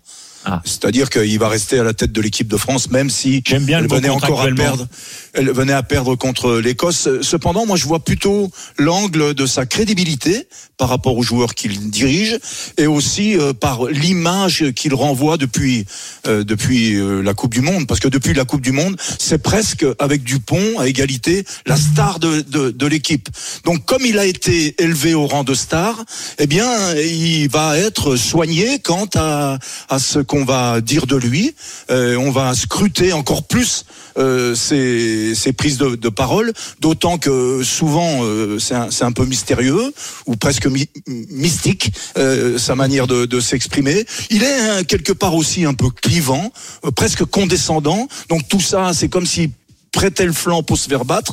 Donc on l'attend, tout le monde l'attend, de manière à ce que l'équipe de France retrouve euh, eh bien son son lustre euh, qui est, qui est, qui est d'antan, mais si pas si loin que ça, puisque l'équipe de Tu France elle nous, en- elle nous enthousiasmait. Oui, il y a une règle. C'est pour ça que si Didier Deschamps, je fais le, le- le parallèle avec le foot, Didier Deschamps, lui, il a gagné. C'est pas le cas de Galtier encore Ah. Oui, voilà. aujourd'hui. Et Didier Deschamps, s'il perd deux, trois, quatre matchs de suite, euh, on n'est même pas là. Didier Deschamps, quand on considère que l'équipe de France joue mal, alors sa tête est déjà mise à prix. Donc je vrai. pense que Galtier va pas euh, échapper à la règle de se faire euh, ben, titiller pour le moins, ou en tout cas de se faire tenser et critiquer. Et euh, il va falloir qu'il qu'il réponde à cela, parce qu'aujourd'hui, ben, il. Mais en même il temps, c'est un beau challenge hein, pour lui, hein, pour Galtier. hein. Oui, s'il est il capable de sor- si- Bah, il est suffisamment intelligent, de hein. l'ornière, il est reparti pour 10 ans. Et puis moi, je pense aussi ses pairs, parce que quand je discute avec certains de ses, de ses collègues entraîneurs en France, il n'a pas toujours bonne presse. Il est, il est irritant, Mais, apparemment. mais pour- tu sais pour ce que certains c'est, tu sais ce que c'est qu'être Oui. être un entraîneur, Pascal. Bien tu sais sûr. que tes copains, ils te serrent la main euh, face à toi et ils Absolument. n'ont qu'une envie, c'est de te planter un couteau et de prendre ta place. Donc évidemment, dans le Absolument. rugby français, c'est pareil que dans le foot français. Ils ont tous Absolument. envie, tous envie Absolument. d'être le futur Galtier. Donc évidemment, ils vont lui mettre des pots de banane sous les pieds. Ils vont pas se gêner. mais, hein, ils vont pas se mais, mais ce que je viens de, de d'étayer, c'est pas, c'est pas si con que ça malgré tout. Il est, il est quand même en danger. Bravo, Ok Pascal. c'est bien, Ah, N'est-ce pas presque d'accord alors. D'accord. Euh, juste, il, c'est est, la- il est bien en danger. La, la règle des 3 Z, c'est ça que tu 3 dis L. Ah, des 3 L, c'est quoi? On lèche, on lâche et on lynche. Ok. Ah, c'est pas mal ça. C'est bien, c'est bien. Euh, Bon, le, vélo, nous, ouais, mais je le vélo nous surprendra toujours. Tu vois, celle-là, je la connaissais pas. J'en connaissais d'autres, mais pas celle-ci. Euh, Sarah, euh, vas-y. Je, je vais faire un, un petit condensé parce qu'en fait, je suis d'accord avec avec euh, ce que dit Marc, Pascal et, et Ah, aussi. t'es d'accord avec tout le monde? Non, oui, c'est rare, mais avec Christophe aussi. Et en fait, j'ai le sentiment qu'il reste effectivement, parce que sur le plan contractuel et parce que l'esprit du rugby n'est pas celui du foot. Donc il y a quand même un peu, je reste un peu par défaut. Il y a ce, ce, ce, ce- cette, ce- cette grosse problématique euh, financière de la fédération. Et puis parce que euh, il a encore une cartouche pour euh, essayer de garder de la crédibilité. Il peut changer les joueurs aussi. Parce qu'il nous a quand même vendu qu'il voulait garder un certain nombre de joueurs, un peu toujours les mêmes, les emmener jusqu'à L'ossature 2027. jusqu'en 2027. ouais. L'ossature jusqu'en 2027. Donc il a encore une cartouche, si ça fonctionne pas, de changer des joueurs, parce qu'il est allé rechercher des joueurs trentenaires.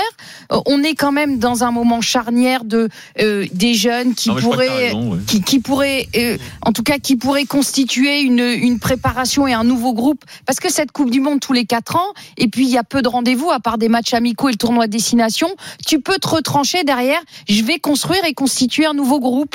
Donc, Et euh, là, il a, Et il a ce titre-là, il a beaucoup Voilà. de chance par rapport à ses prédécesseurs, parce qu'il y a des générations incroyables hein, en France aujourd'hui. il y a de la réserve ou pas, Christophe?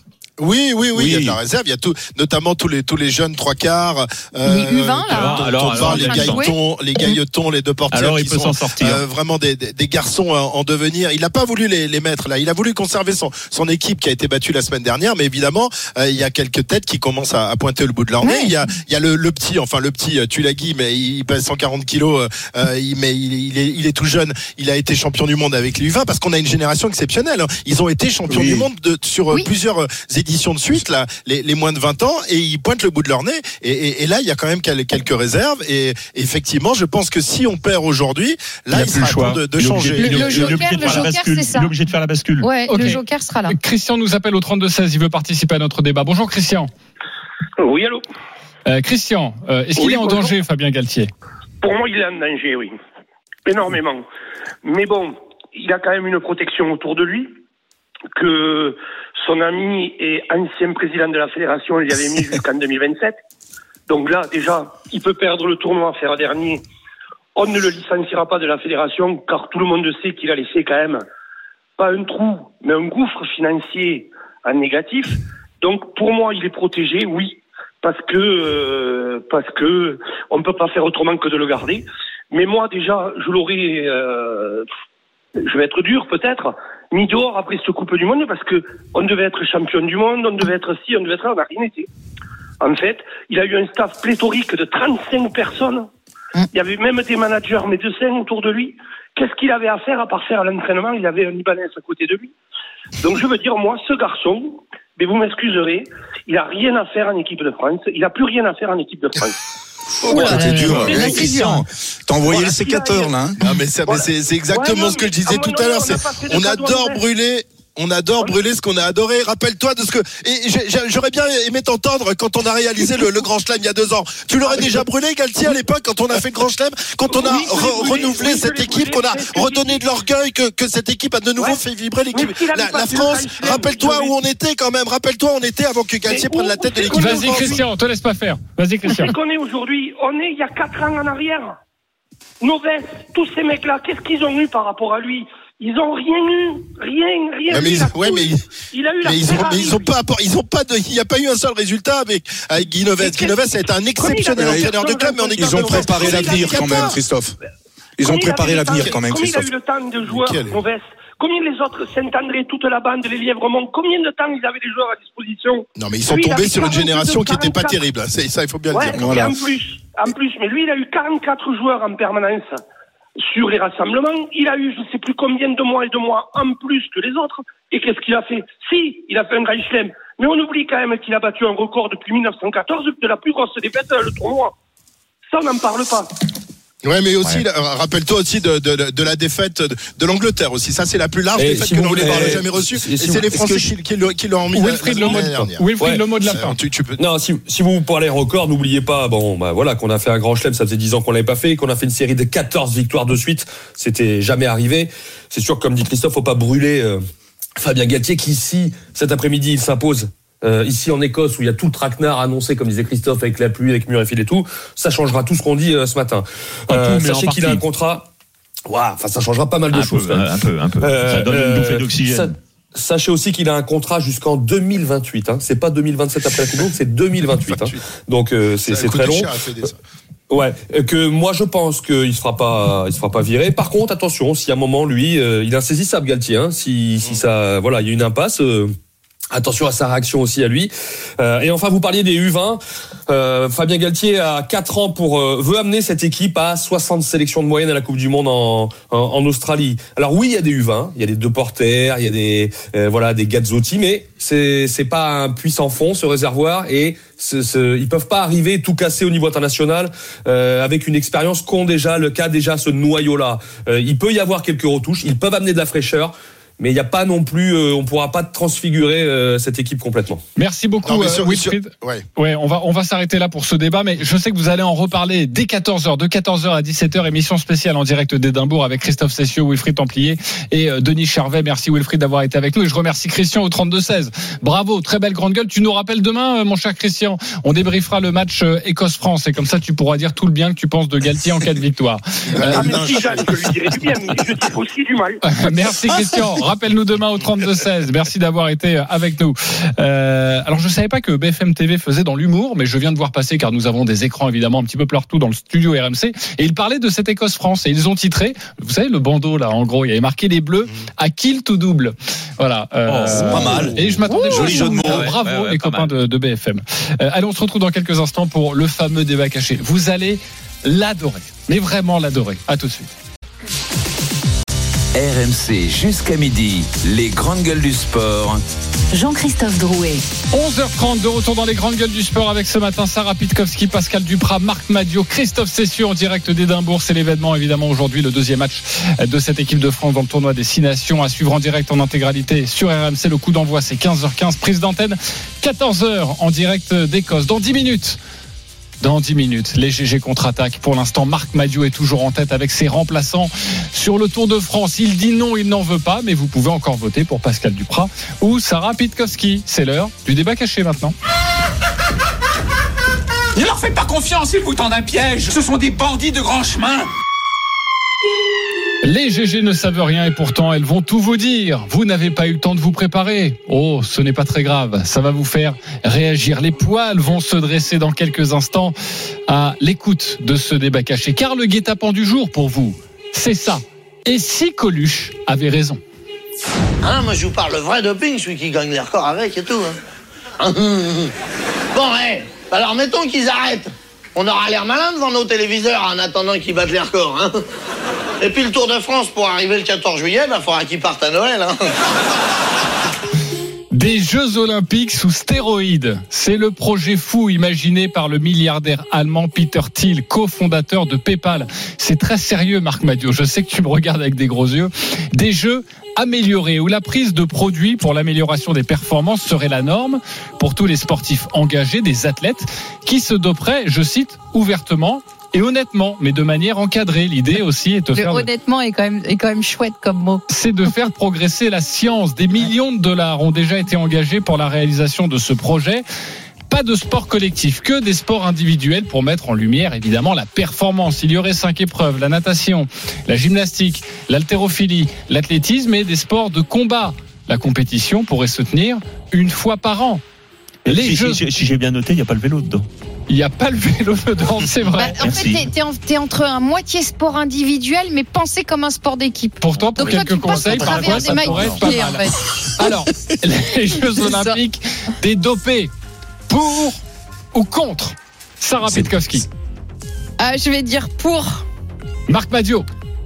Alors, euh, contre, mais pour si j'ai une bonne entreprise de pompes funèbres. Christophe Cessieux. Euh, Tu m'as piqué mon sujet de la semaine dernière, je te signale. Euh, Donc moi j'ai eu le temps Ah de me préparer. Moi je dis pour mais contre.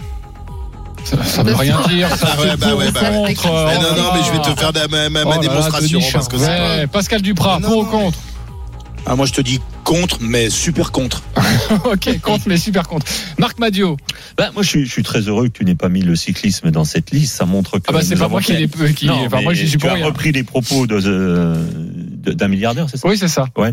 Euh, je trouve très bien. Il a enfin compris que le cyclisme avait fait un pas de géant dans la lutte antidopage et qu'on était devenu un sport exemplaire et qu'on faisait même plus partie de cette euh, proposition. Donc euh, tout cela est très bien. Alors, au premier abord, ça paraît complètement fou, mais mais tu vas pas me dire que t'es pour quand même. Je te dis pas que je suis pour. J'essaie de, je suis contre. Euh, mais la question se pose même pas. On est en, foncièrement, on est tous contre. Sauf Oui. que, sauf qu'il y a quand même un souci, c'est qu'on s'aperçoit que progressivement, euh, le dopage est de plus en plus sophistiqué. Et si demain on arrive euh, à modifier la génétique euh, d'un sportif, qu'on le voit ou non dans un contrôle, on est en plein dans cette histoire de, de sport dopé. Donc euh, d'une idée farfelue au départ, on soulève un problème qui va potentiellement se poser peut-être plus rapidement qu'on ne le suppose. Donc ça peut servir. Ça peut servir le sport propre. C'est ce que tu me dis. Oui, et, mais en même temps, ça, ça montre que euh, comment euh, demain on va lutter contre le dopage peut-être génétique. Comment on va comment parce que philosophiquement on est tous contre. Bien sûr. Mais si on arrive à modifier la génétique euh, d'un- d'une personne ou d'un athlète, euh, on est en plein dans ce sujet de sport euh, avec accès au dopage. Donc ça, l'idée du laboratoire et que des Donc, sportifs euh, servent de laboratoire, ça te, ça te va. Euh, C'est pas que ça me va, mais ça pose question. Ok. D'une idée d'un d'un point de départ extrêmement farfelu euh, et provocateur, on se retrouve dans un débat qui peut être euh, oui, il est pas. à plusieurs niveaux. c'est- pas si nouveau que ça. Je me souviens il y a quelques années quand on posait la question à des sportifs. Alors, il me semble pas avoir vu des témoignages de Français, mais on a posé des, des, des questions à, à des athlètes américains. Est-ce que vous préférez gagner une médaille d'or et la, les millions qui vont avec, mais ne pas avoir de, de, de connaissances sur les maladies ou votre durée de vie? Il y en a beaucoup qui te disent je préfère aller chercher une médaille d'or, je préfère la gloire, je préfère les millions et je prends le risque. C'est très américain cette histoire-là. C'est très américain parce que les Américains, la manière dont ils conçoivent le sport l'in- d'ingérer des euh, des poudres, des produits, j'ai envie de dire c'est euh, c'est tellement commun. Tu vas dans n'importe quelle salle de muscu, ils ont tous leur pot de créatine. C'est pas des pots de 500 grammes, c'est des pots de 10 kilos. Je peux vous le dire, mon fils est arrivé aux États-Unis, on l'a mis dans sa chambre. Il était avec trois autres golfeurs. On parle de golf. Et euh, on est allé lui chercher des On courses. prend de la créatine dans le golf. Ah oui, bien sûr. Ah. Et ils avaient alors des compléments alimentaires, Dans mais, certains mais pays, c'est- autorisé. Hein. mais c'était des bidons. En fait, c'était des bidons de 5 litres. Donc, en fait, la relation à l'apport extérieur de substances, chez eux, c'est normal. Et en fait, là, on parle pas de Jeux Olympiques du sport. On parle de Jeux Olympiques de laboratoire pour faire évoluer des laboratoires Oh pharmaceutiques. non, on, on parle de Jeux Olympiques pour faire de l'argent avec, Eh ben euh, oui. avec des sportifs qui sont Et plus vraiment des mais sportifs quand même. le, sportif est un prétexte, est, Ah, est totalement, est totalement un prétexte. Et puis alors, c'est quoi les records? Il a rien du tout parce que ceux qui vont y participer, c'est soit ceux qui ont déjà été dopés, qui ont besoin de se réhabiliter, soit des euh, des sportifs qui malheureusement n'ont plus assez d'argent et ils vont être, euh, ils vont courir après un cachet d'un million de dollars. Mais en fait, ça n'a aucune valeur Alors, sportive, alors, alors, aucune valeur Aucune sportive. valeur sportive. Avant de donner la parole à, à Christophe et, et à Pascal, euh, juste, ils ont déjà un premier concurrent. Ce serait le nageur austra- australien James Magnussen, médaillé d'argent sur 100 mètres nage libre au JO de, de Londres. Il se dit intéressé parce qu'on lui a proposé un million de dollars s'il battait le record du monde du, du 50 mètres. Euh, et ils font la même proposition à celui qui arrivera le, euh, à battre le record du monde du Bolt sur 100 mètres.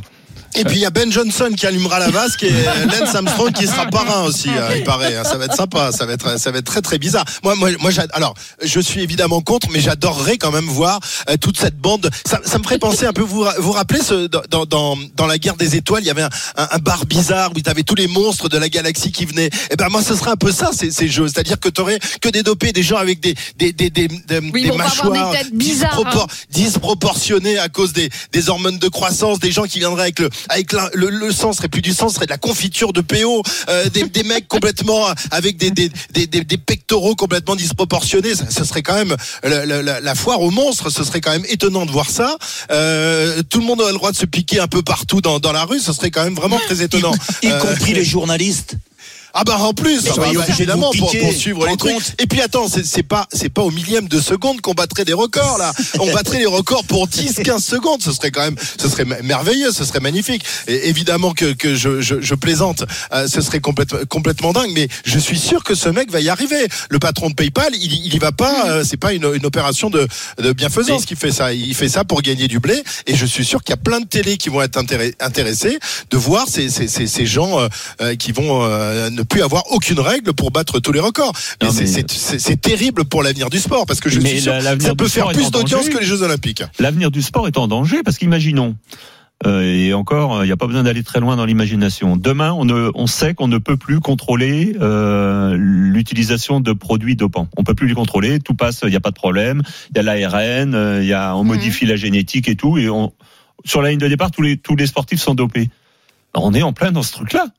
Et si demain, demain, et ça peut arriver plus vite qu'on ne le suppose ou qu'on ne l'imagine, dans, dans 10, 15 ans, on n'arrive plus à contrôler, on contrôle, mais on sait qu'on ne contrôlera plus jamais rien, on est en plein dans cette histoire. Qu'est-ce qu'on, que va-t-on Là, on faire n'a même pas besoin de Non. contrôler dans ce Ben oui, cas-là. mais que va-t-on faire Puisqu'on autorise. Donc Oui, on n'a mais- pas besoin de contrôler Ah bah puisqu'on oui, mais on, autorise. on- oui, mais on est en plein dans ce que Non, propose non, le parce mec que alors il ironique. dit, il, dit, il dit en même temps il y aura il y aura aucun contrôle, Ben mais ce seront les, les jeux les plus sûrs, c'est-à-dire que Oui, euh, encadrés il veut assurer que la, sécurité des, La des athlètes santé, sera là. sûr, je pas sais sûr. pas, je sais pas comment il peut Oui. assurer ce genre Non, de choses, parce et- que si tu autorises tout, euh, tu peux pas assurer la santé des athlètes euh, qui vont qui vont prendre des des, des, des- des produits euh, euh, dont on ne connaît pas évidemment les, les, les effets et à long terme et même à court terme. Pascal Duprat contre, archi contre.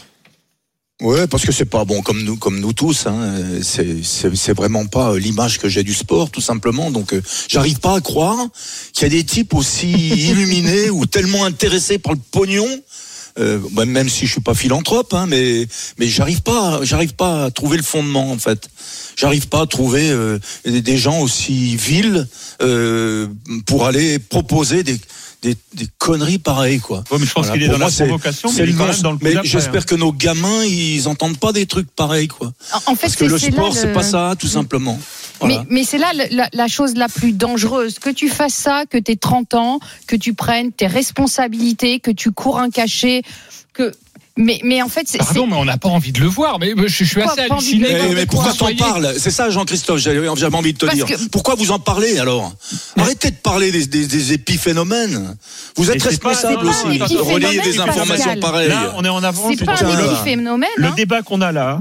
Parler du quadruplé pendant une demi-heure plutôt que parler pendant Non, 20 non, minutes cette connerie Mais là. le débat qu'on a aujourd'hui, il sera peut-être dans la pleine et vraie actualité dans 10 ou dans 20 ans ou dans 30 Mais ans. Je ne sais pas dans combien de temps.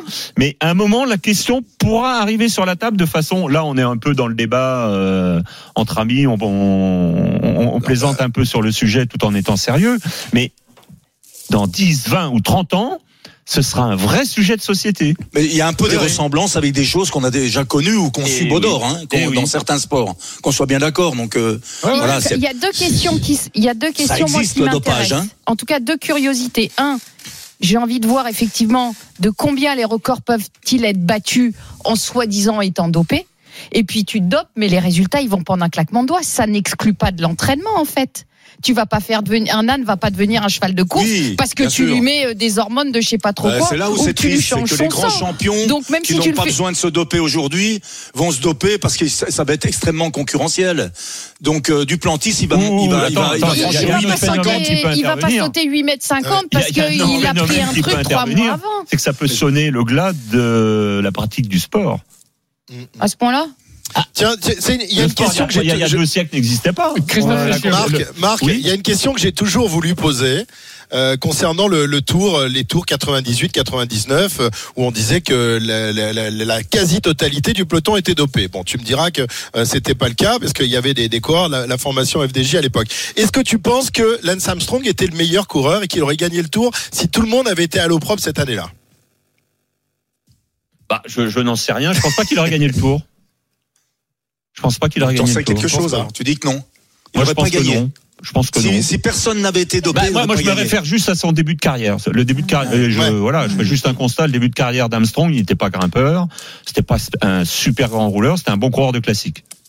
Très bon coureur de classique. Voilà. Ok, bon en tout cas sur euh, sur ces jeux du cirque, euh, j'ai bien Ouais. compris que c'était un sujet important, mais que selon Pascal Duprat, il fallait quand même surtout pas en parler euh, parce que euh, Non, mais c'est non, mais dommage. je, mais je, je comprends, je comprends ce que tu veux dire. On était à la frontière entre le sport et Non, mais tu peux autre virer, chose. hein, c'est pas grave. Ah non, jamais. Alors là, Pascal, le, le truc, c'est tu que sais à quel point je t'adore. je sais pas, je trouve qu'on. Enfin, c'est. Non, c'est mais sur le fond, sur le je- je fond, on est d'accord avec je toi. comprends. Sauf La- que euh, la ligne il y a une petite lumière qui mais- nous dit ça peut arriver.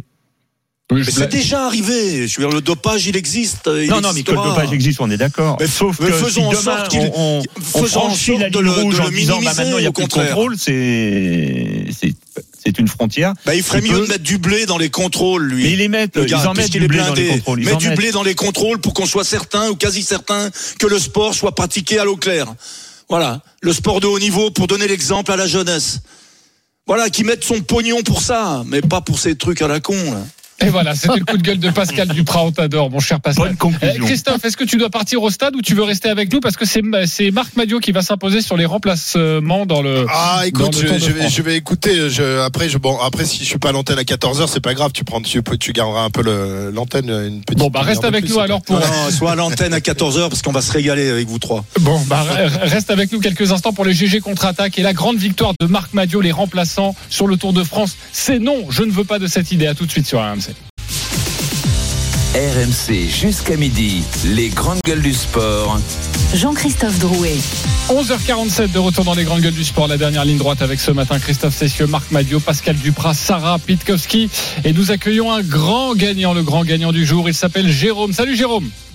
Oui, bonjour JC, bonjour à toutes les grandes. grandes Bonjour. du sport. Tu sais pourquoi je t'appelle une petite idée. Euh, Une petite Vague idée. Tu as remporté un magnifique jeu Ah, ce matin dans les grandes gueules du sport. Tu as remporté un pack All for You. C'est du golf. C'est pour démarrer le golf avec des cours illimités, les accès au parcours illimités, ainsi qu'un kit de golf, une demi-série. Ça, c'est pour toi. Et on est très heureux de te l'offrir avec euh, cette troisième saison du podcast golf. Le Practice RMC, ça a débuté lundi dernier. Il est déjà, on parle de Mathieu Pavon, évidemment, la sensation française. Il est déjà disponible. Et euh, lundi prochain, il y aura un nouveau numéro. Jérôme, tu es content? Oui, ravi, c'est génial. Je vous remercie beaucoup. Je remercie tout le monde, RMC, et euh, c'est génial. C'est génial. Euh, tu as déjà écouté le, le premier épisode? Ah, j'ai écouté les deux saisons, mon, euh, pas le premier de cette année, mais les deux saisons Alors, précédentes. euh, tu vas me faire le plaisir. Dès que tu raccroches, mon cher euh, Jérôme, euh, tu prends un petit peu de temps aujourd'hui et tu écoutes le numéro sur Mathieu Pavon et puis euh, ce sera sur Yon Ram euh, lundi prochain. Merci Jérôme d'avoir été avec nous et bravo. Avec plaisir et merci encore à RMC. Bah, on t'en prie, avec grand plaisir. Salut Jérôme. Les grandes gueules du sport sur RMC avec Blue Green et YouGolf. Numéro 1 de la gestion de parcours de golf. Trouvez le golf le plus proche de chez vous et réservez votre initiation dès à présent sur initiationgolf.com. Allez, tout de suite, c'est à vous de jouer. RMC. Les GG contre-attaquent. Trois propositions de débat ont été faites ce matin. Vous avez pu voter, chers auditeurs, sur le compte Twitter des grandes gueules du sport. Votez pour votre débat préféré. C'est une troisième place pour Pascal Duprat et son Jean-Louis Gasset. Sa démission a-t-elle impacté la Côte d'Ivoire? Merci d'avoir joué, mon cher Pascal. 14%. déçu. Mais moi aussi, je pensais que ça allait être un peu plus, un peu plus haut. Euh, 30% pour euh, deuxième place pour Sarah Ah, Pitkowski j'ai pris avec cette 1%. Coupe du Monde euh, des plus de 35 ans Coupe du Monde de foot. Bien battu également. Mm. Bravo. C'est une large victoire de Marc Madio, les remplaçants sur le Tour de France et dans le vélo. C'est non. Marc, c'est à toi. Une minute. À toi de convaincre les autres. Tout simplement parce que euh, en voulant mettre des remplaçants dans le tour de, sur le Tour de France ou sur les grandes épreuves cyclistes, on tue l'ADN du cyclisme. On tue l'ADN du cyclisme. On tue les forçats de la route. On tue euh, le mythe Eddy Merckx. On tue euh, ce qui est euh, le plus intime d'une course cycliste, c'est-à-dire être au départ, tout faire pour rejoindre l'arrivée et se battre euh, pendant toute la compétition avec les mêmes adversaires. Et à partir du moment où on change la liste des adversaires en cours de route, on n'est plus dans ce qu'est l'âme et l'ADN de la course cycliste. Et euh, les forçats de la route, les frères Pellissier dans les années 20, Eddy Merckx dans les années 70 seraient euh, relégués aux oubliettes. Donc, tu ne veux pas de remplaçant sur le Hors Tour de France de question. Hors de question. Et puis après, je sais que tu te poses pas mal de questions sur euh, les règles qui changent et qui peuvent changer en permanence dans le sport. Mais déjà On touche pas à là-dessus, l'ADN. on ne touche pas à l'ADN et on ne touche pas euh, à cette formule qui marche bien dans les grands tours. Il n'y a pas de remplaçant pour ou contre ce que vient de dire Marc Madio. Est-ce qu'il vous a convaincu Sarah Pitkowski Non. Non. Ah non. Pascal Duprat? Oui. Christophe Cessieux? Moi, je suis entièrement d'accord avec Marc. Pas de remplaçant. Entièrement d'accord. Je rappelle que c'est une proposition cette semaine euh, du euh, manager de la Movistar, Eusebio, comment on prononce son nom Unzoué. Eusebio Unzoué, qui a annoncé qu'il fallait... Ah ouais, plus, c'est euh, c'est juste, c'est juste à l'état embryonnaire. C'est un type Alors, qui non, lance non, une non, idée. non, non, non. C'est repris par les instances, tout ça ou... Non, non, non, non. Unzoué a, lâché ça parce que en ce moment il y a des négociations avec des fonds de pension d'Arabie Saoudite qui veulent pour partir racheter des courses ou des équipes et dans les potentielles réformes et dans les les projets avancés, euh, il y a cette idée de mettre des remplaçants. En fait, ils veulent changer un peu euh, l'histoire et le cours du C'est-à-dire qu'en fait, ils veulent mettre de l'argent pour s'acheter un sport et ils veulent aussi le mettre un peu d'argent. Mais tu sais, vous avez connu ça en tennis Absolument. avec la Coupe Davis. Oui, Ouais, voilà, on a vu où ça vous a Oui, emmené. c'est rétro-pédalage. Ouais, bah, Oui, au Alors, tennis, c'est la formule, le, format, d'accord. Bah, c'est aussi un peu le format qu'ils veulent Mais ils bouger. n'ont pas changé quand même les règles du tennis. Il n'y a pas de remplaçant qui vient, euh, je sais pas si Non. Nadal il a un coup de pompe. Non, non, mais je pas son cousin. Non, mais il y a- non, que l'on connaît bien, Tony jouer Nadal. à, à balancer ça pour voir un peu, euh, pour, pour, pour peut-être un peu se faire plaisir, à faire parler de lui, j'en sais rien. Ok, mais en tout cas, c'est une idée que l'on n'avait pas forcément. Et Non, pourquoi pas bon, cette idée, Sarah Pitkowski? Alors moi, ça, me- ça me fait penser à... Enfin, en tout cas, ma réflexion, elle est poussée au fait de dire, OK, quand tu es au départ du Tour de France, c'est un sport qui a et qui, qui est tellement euh, euh, exposé aux, aux aléas extérieurs, c'est-à-dire que euh, on n'arrête pas de nous dire que c'est un sport individuel, mais qui est pensé en équipe. C'est-à-dire, tu as, ton, ton numéro un, tu as ton lieutenant, tu as, tes autres coureurs qui sont au service, au, au, au, au service du leader. Et, euh, et, mais s'il y a un fait de course, c'est-à-dire que si tu as un abruti, un abruti qui va, sur la, qui va sur la route et qui fait tomber un de tes équipiers et qui ampute finalement ta stratégie de course parce que tu as un abruti ou plusieurs abrutis, je me dis, mais est-ce qu'on ne peut pas instituer des jokers des jokers pour dire que finalement ta stratégie, tu peux la pousser jusqu'au bout. Autre chose, les, coureurs, c'est des athlètes ultra sensibles euh, sur le plan euh, ORL, puisqu'ils ils sont toujours exposés à tout ce qui se passe à Oui, l'extérieur, et, et hum, que ça soit le nez, la gorge, dire qu'ils peuvent être très fragilisés. Et, je- et je me dis, est-ce que dans ces cas-là, on peut un entre-deux en fait, de pouvoir bénéficier d'un joker dans une équipe pour qu'il y ait une vraie stratégie et que finalement la concurrence a jusqu'au bout? Ben, C'était- ma réflexion. Mais l'autre question, je me dis, mais en fait, celui qui sort, est-ce qu'il prend le chrono de celui qui était là avant? C'est là non, que je ne mais- sais pas comment faire. En fait, tu vois, est-ce que tu reprends le, le chrono ou pas Ouais, mais ça, on peut en discuter, mais en tout cas, avoir un joker, parce qu'on sait à Voilà. quel point, quand tu perds un coureur Oui, mais dès tu le modifies début. le déroulé de la course parce que le joker qui va rentrer sur la compétition, Il est frais. mais il est frais par rapport aux autres, donc il va Ah oui, forcément frais, inviter, euh, mais- Tu vas encourager les, la Ouais, tricherie. non, mais, enfin, Pourquoi Donc le Non, mais mec- tu le commences, tu le tu le tour. Tu commences le tour avec Pinot et puis en deuxième semaine tu fais entrer Godu et la troisième semaine quand c'est les sprints tu fais entrer Desmar et là paf t'as gagné Non, le tour mais Marc. Ah non, ah non, pas. Mais non. Non, pas démarre avec Marc. Non, non, Pinot, pourquoi pas, je rigole. Non, mais avec un encadrement. Enfin, en Non, tout cas, mais la réflexion vous du êtes dans le délire, Vous êtes dans un délire. Mais non, je suis pas dans le un délire. Alors, Pascal Duprat. Non, franchement, mais, mais pourquoi euh, démystifier, Bah, changer ce qui marche, quoi? Ben ouais. Mais franchement, mais c'est quoi? C'est c'est pas être rétrograde que de dire que le vélo, c'est beau tel qu'il est conçu aujourd'hui. C'est beau, c'est beau de voir des défaillances. C'est beau de voir des mecs en chier dans les dans les cols. Voilà. Voilà, c'est beau de voir des L'évolution du types euh, sport. Mais dans la non, voiture non, non, balai. non, non, arrête, Voilà, l'évolution du sport, on, on, Non, on en fait- quelle non, évolution non. Bah, je sais pas, ça vous, ça vous plaît d'avoir une équipe faites- qui termine avec trois coureurs Eh, Ben oui. Pourquoi vous les mettez Pourquoi pas pas Si ça doit avec arriver, des ça arrive, ça Mais m'est ça arrivé, pas. Ça m'est arrivé de finir un Tour de France Oui, avec d'accord, trois mais tu joues coureurs. pas la gagne. Oui, d'accord, j'étais Tu pas. peux bah pas non, aller je vois chercher pas un maillot. Tu peux Mais- plus aller chercher un Mais la maillot. misère, la misère et la souffrance font partie aussi du sport. Ouais, mais tu vas tuer ton sport. Mais non, tu- je ne le. Mais non, Mais non. on le met en évidence. Le on Il est est pas au si mort que ça. 21e Les trois on ne survivants. supporte plus. En terminant On avec trois coureurs, on a trois survivants. Ils ont souffert. Mais, mais ça, c'est. Ils ont transmis leur souffrance au public qui l'a apprécié. Mais ça, c'est le plus romantisme du vélo. Mais aujourd'hui, on n'accepte Mais vous plus. n'êtes que dans les chiffres. Mais non, dans on n'accepte plus les chiffres. choses difficiles. On On, essaie de tout sécuriser. Regarde toi qui adore la Formule 1, toi qui adore Mais la oui, Formule mais 1, je m'emmerde on en essaie de la, on Je essaie de m'emmerde en ce moment avec la l'aseptiser. Formule 1. On essaie. oui. Regarde la Fédé de foot, elle a voulu mettre un carton bleu pour exclure un joueur pour donner un peu de peps. Bah oui. Oui. Donc, Ah. Bah Ah, elle est pas jetée aux oubliettes cette idée. Elle est peut-être à creuser un petit entre, peu. entre Voilà. le carton Ah, bleu et puis te les, le foot, c'est un jeu. Le un jeu. sport, on joue pas au, on joue pas Nous, au on vélo. ne joue pas sur un vélo. Je te Ok. confirme. Et on, on Ouais. pourrait pas mettre un tandem, c'est-à-dire celui qui Non, est crevé, arrête, il se met derrière. non Le Tour de France des tandems, ça, dis serait bon. On Bah, mettrait bah, oui, oui, oui. Godu et Pinot sur le même vélo. J'ai envie de voir Il y ça. qui courent plus. hein. oui, il va revenir, je suis sûr. Je balance un truc comme ça, c'est pas du tout une info, c'est une envie.